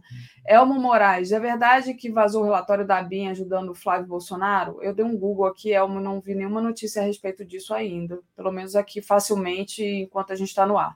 Ana Franco Toledo dá parabéns para a gente, Joaquim. Diz, da, é, dupla Daphne e Joaquim, análise política de alto nível. Obrigada, Ana Toledo. O Elmo Moraes mandou aqui uma, uma ajuda sem, um apoio sem mensagem. A Leila Matos pergunta: é verdade que a corrente mais radical do pessoal quer sair do partido por causa da aliança com Lula? É, não sei se o, Joaquim tem mais detalhes sobre essa questão do pessoal. É, eu sei que, a, através dos meus amigos que são do pessoal, que tem sempre rola sempre essa briga, né, de não apoiar o Lula e de apoiar o Lula. Mas as figuras tem grandes figuras que já declararam esse apoio desde sempre. É o Juliano. É, Joaquim, o, jo, o, o, Juliano, o Tarcísio lá no Rio. Só uma coisa assim que eu queria antes da gente passar a falar dessa questão do que o Lula disse do PSDB, Joaquim, é ressaltar o Rio, né? Que o Rio está vermelho. E o Rio, né, que todo mundo aponta como ali o berço do bolsonarismo, da milícia. Para mim, eu fico muito feliz de ver que o Rio está vermelho, porque finalmente, né? Apesar do Bolsonaro ter nascido em São Paulo, sempre repito isso aqui, que essa praga não nasceu no Rio de Janeiro, mas foi para lá infernizar a gente. Então, o Rio está vermelho, é uma coisa interessante. Outra coisa que o pessoal ressaltou aqui no mapa é que o Amazonas, as pessoas morreram sem ar por culpa do Bolsonaro. Então, essa virada do Amazonas também talvez se deva a isso. Ah, deixa eu ler aqui o Paulo Costa de Joaquim, nenhum humano, nem Mahatma Gandhi, nem Cristo foram perfeitos na abstração humana de perfeição. Lembrando, né, gente, que o Mahatma Gandhi encontrou, inclusive, com Mussolini. Não sei se vocês sabem dessa história, se não sabem. Eu também não sei detalhes, não, mas eu sei que ele, ele foi lá conversar com Mussolini. A Marisa Werkermast diz: para mim, o Lula é, men é o menos ruim dos candidatos. Não chega aos pés do Fidel e seus sucessores, Chaves, Maduro, Arde é, e presidente da Nicarágua. Então está aqui a opinião da Marisa. Eu já acho o Lula muito bom, mas passo para você, Joaquim, se quiser responder aí algumas dessas questões levantadas pelo público, e aí a gente passa para a questão do PSDB. Não, quando eu falo de Mahatma Gandhi, na verdade é que o Mahatma Gandhi ele não foi para ele não, ele não foi ele não foi primeiro-ministro, ele não foi da Índia, entendeu? Ele não foi, ele não ocupou cargo é, político. É, então, ele tinha uma outra proposta. Então, é, a vida dele teve influência decisiva na independência da Índia, mas é, a proposta dele era diferente. O Lula é um, é o Lula é um político. Por isso que o Lula é um estadista. O Mahatma Gandhi não era. Então, é, e aí eu sempre digo o seguinte: se você tem que analisar as pessoas pelo resultado, pelo que elas fizeram, pelo que elas fazem, porque não é fácil governar. Você lidera contradições o tempo inteiro. Então, é nesse sentido que eu digo que o Lula não é o Mahatma Gandhi. O Lula é um político. E é um político, é o maior político que o Brasil tem. E, e eu digo que é um dos poucos estadistas no mundo. Agora, e nem se deve cobrar, fazer nenhum tipo de análise quando você vai fazer de uma liderança política. Você não deve fazer uma análise a partir é, de, de, dos critérios que, pessoais. Você tem que entender ele como um, um homem de Estado. E aí, o homem de Estado, às vezes, toma decisões que contrariam uh, o, o senso comum, num primeiro momento. Uhum. Só que ele sempre está de olho no, no futuro, tem, tem uma visão de longo prazo. Essa é a diferença. O estadista tem essa visão. E o Lula é assim. Então, evidentemente que as pessoas às vezes falam o que aconteceu, por exemplo, na época dos partidos que apoiavam no primeiro momento, é, e você teve o mensalão por conta disso. Na verdade, mensalão não existiu. O que existiu foi é, dívida de campanha que foi paga da mesma maneira que todos os partidos pagavam. Todos. Tá? E veio, inclusive, de um modelo de financiamento da política que era modelo do PSDB. Tá? Sabendo que, na verdade, o, o, a máquina continuou funcionando. É que o PSDB, a imprensa protegia e o PT foram para cima. Mas o Marcos Valério era operador do PSDB e começou isso na época do Eduardo Azeredo e sabe que ele financiou o Fernando Henrique Cardoso e, e eu já vi a delação trecho da delação do Marcos Valério nesse sentido. E ele era. É, o, que, o, que, o que garantiu a reeleição do Fernando Henrique Cardoso foi a privatização é, da CEMIG. Tá? Então, uhum. houve com um grande operador que foi o, o, Valério. E o Valério, depois, quando o Eduardo Zeredo perdeu a eleição, entrou o Itamar. O Itamar é um ponto fora da curva, viu? inclusive de financiamento, é diferente. Mas aí o Marcos Valério foi para foi Brasília. O esquema do Azeredo foi para Brasília. Na época com o Pimenta, eu acho que era virou ministro das comunicações, Fernando Henrique, no segundo governo. Justamente comunicação, que tinha todo o esquema de publicidade do Marcos Valério. Isso é fato. E o Valério continuou com o mesmo esquema de financiamento. E aí, quando o Lula assumiu, aquilo andava sozinho, continuou do mesmo jeito. Tá? Aquilo andava. Aí tentaram derrubar o governo Lula a partir deste, deste modelo de financiamento, que é um modelo equivocado, errado, erradíssimo. Mas assim era, e assim era na, na, na política brasileira. Então, e, e, aí que eu digo o seguinte: aqui o, o Lula, sem ter a maioria no Congresso, não, não, conseguia governar. Então, houve, naquela ocasião, isso, isso é o mensalão. Não tinha mensalidade, isso é conversa do Roberto Jefferson, mas tinha dívida de campanha que foi saudada pelo esquema do Marcos Valério, que, como eu disse, já vinha desde muito antes. E o dinheiro, para as pessoas saberem, da CEMIG, toda a operação que foi feita foi Daniel Dantas naquela ocasião, e é bom que as pessoas saibam disso. Né? Toda aquela operação teve como o beneficiário foi a, AS, a empresa americana, a ES, tá?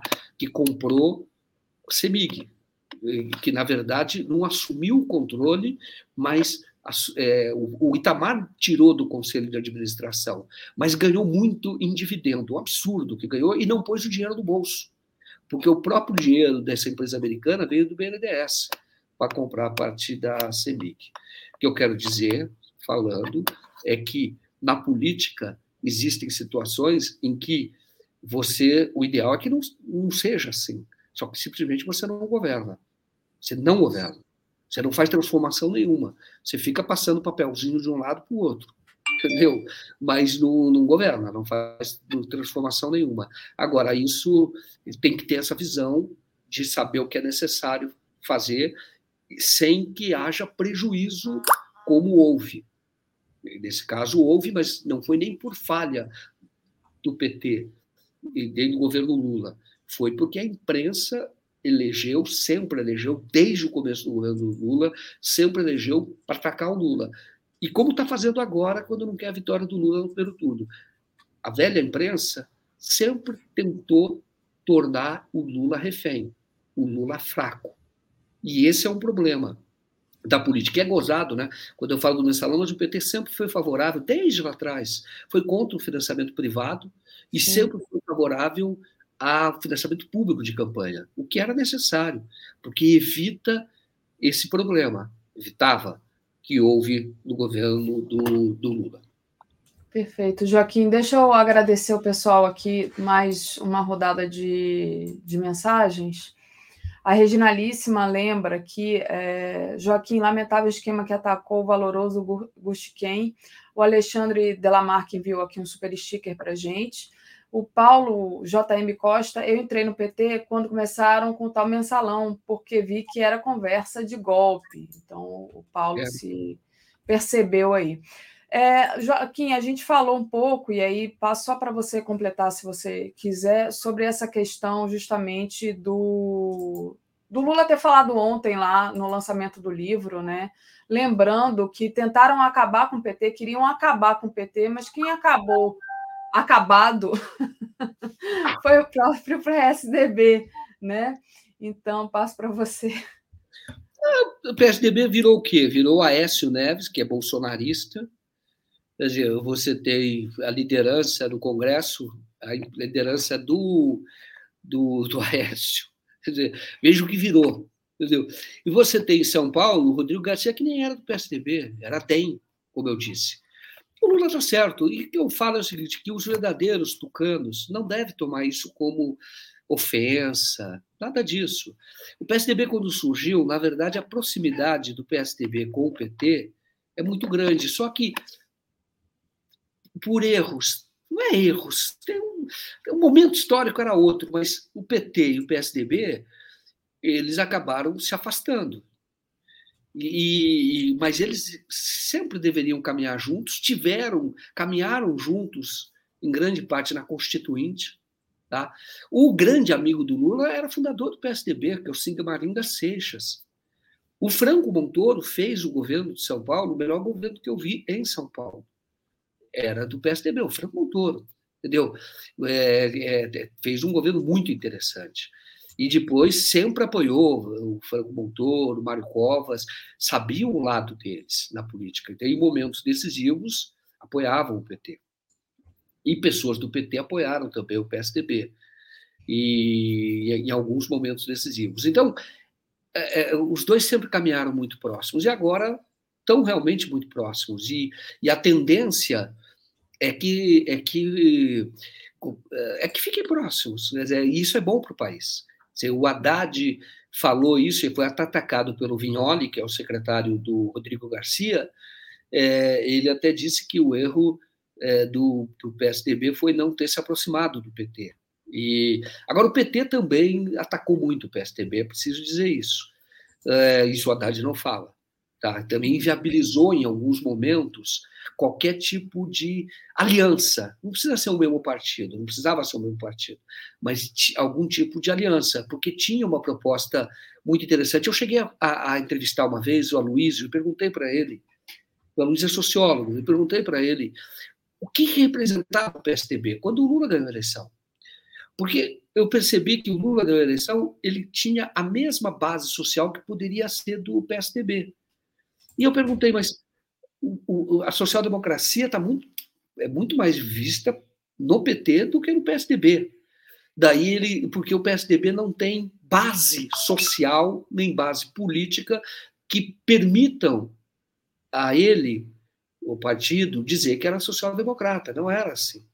E ele falou lá, não, no Brasil é diferente, porque eu usei conceitos da sociologia. Ele disse, olha, no Brasil não é assim. Na verdade, é sim. Só que o PSDB foi por uma luta de sobrevivência. E para ter esta luta de sobrevivência, o PSDB, como, como agremiação, como legenda, como partido, o PSDB virou, é um partido, é, é, era um partido que se tornou um partido liberal, com quadros importantes, mas era um partido liberal. Então, esse, o, o PSDB, na verdade, como social-democracia, acabou muito mais tempo. Agora, o que, que acontece é que ele perdeu densidade eleitoral.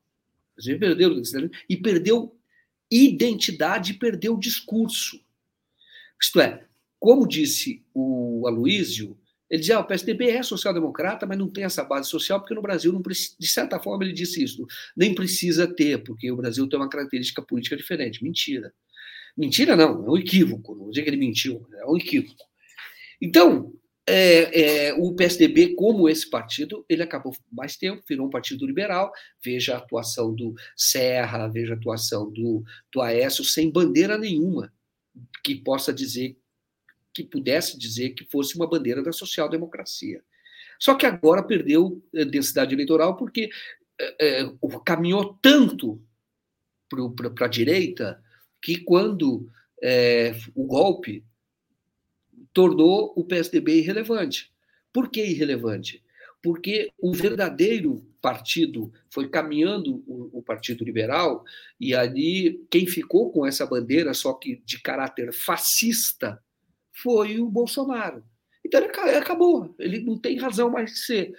E por isso é que hoje o Alckmin já foi para o PSB, eu acho que grande parte realmente do PSDB vai para o PSB, difícil que alguns vão para o PT, mas pode ser que alguns vão para o PT, e, e, vão caminhar juntos. É uma nova conformação política que está havendo no Brasil. O PT, eu sei que alguns petistas não gostam disso, de falar sobre isso, mas o PT caminha para se assumir como o verdadeiro partido da social-democracia brasileira.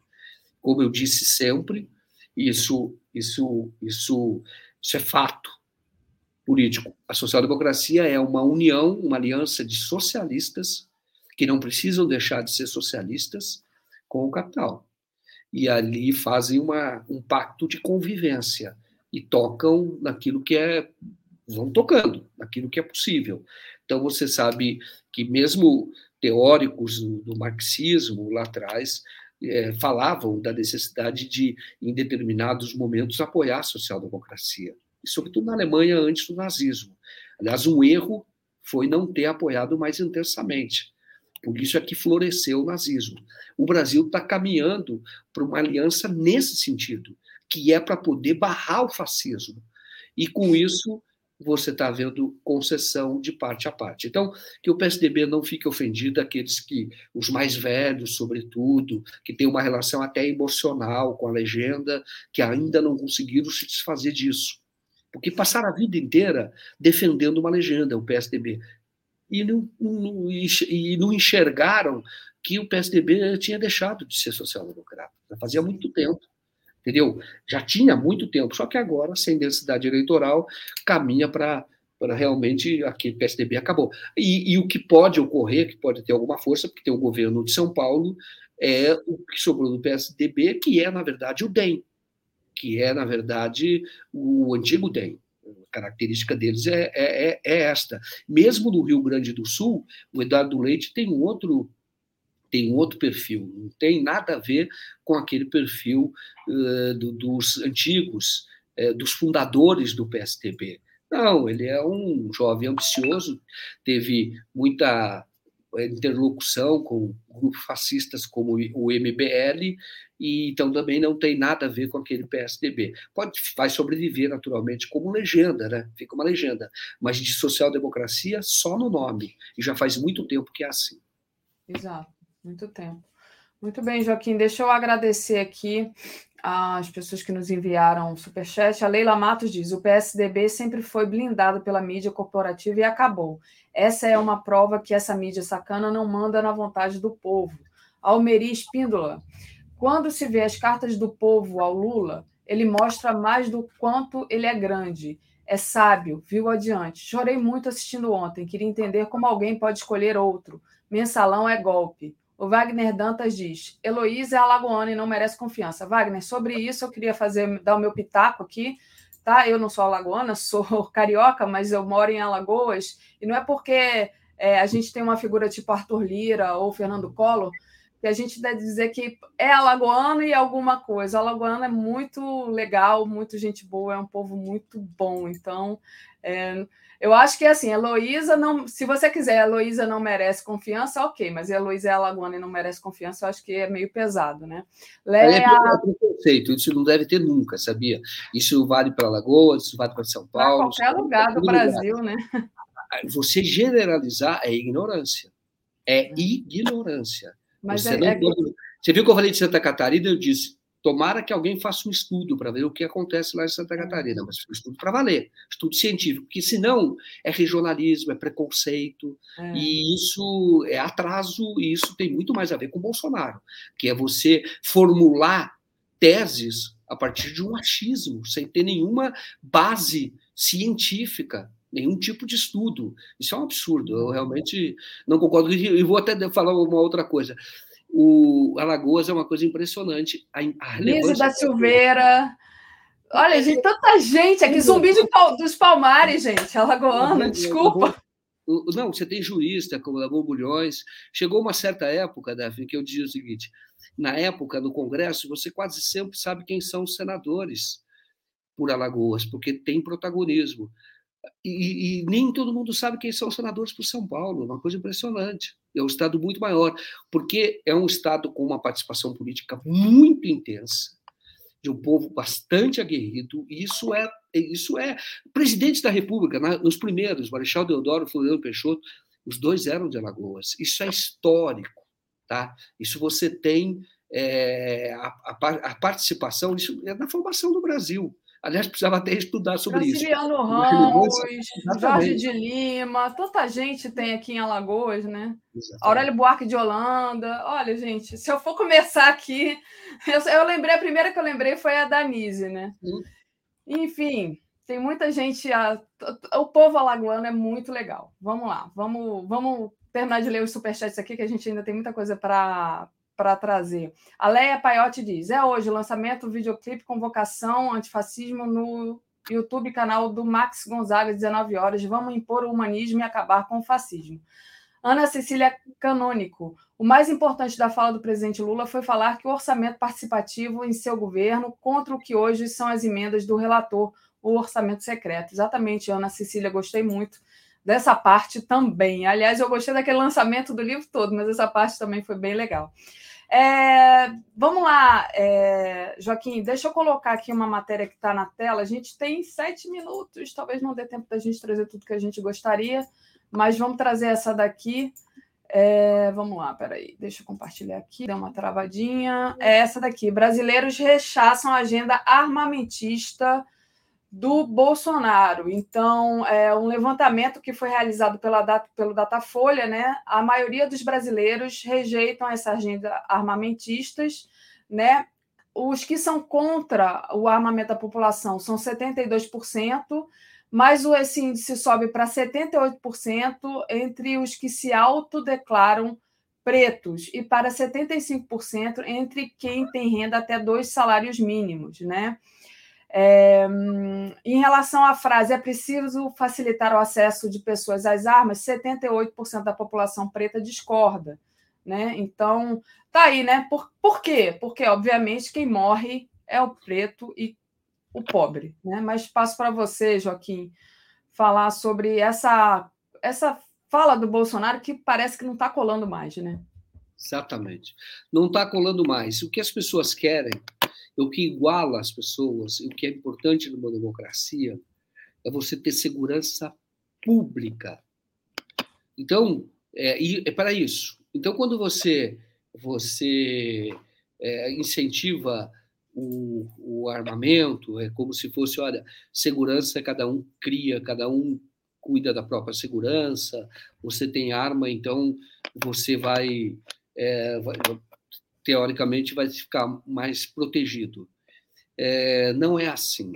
Então, nós sabemos que, é, primeiro, que é, a arma, isso, isso é comprovado, é, sempre que você tiver, agora eu vou falar um pouco do armamento, sempre que você tiver uma arma, então a pessoa, assim, a pessoa, o Brasil decidiu, o plebiscito decidiu que deveria ter o direito de ter uma arma, mas o brasileiro é contra o armamento, uma coisa meio contraditória, né?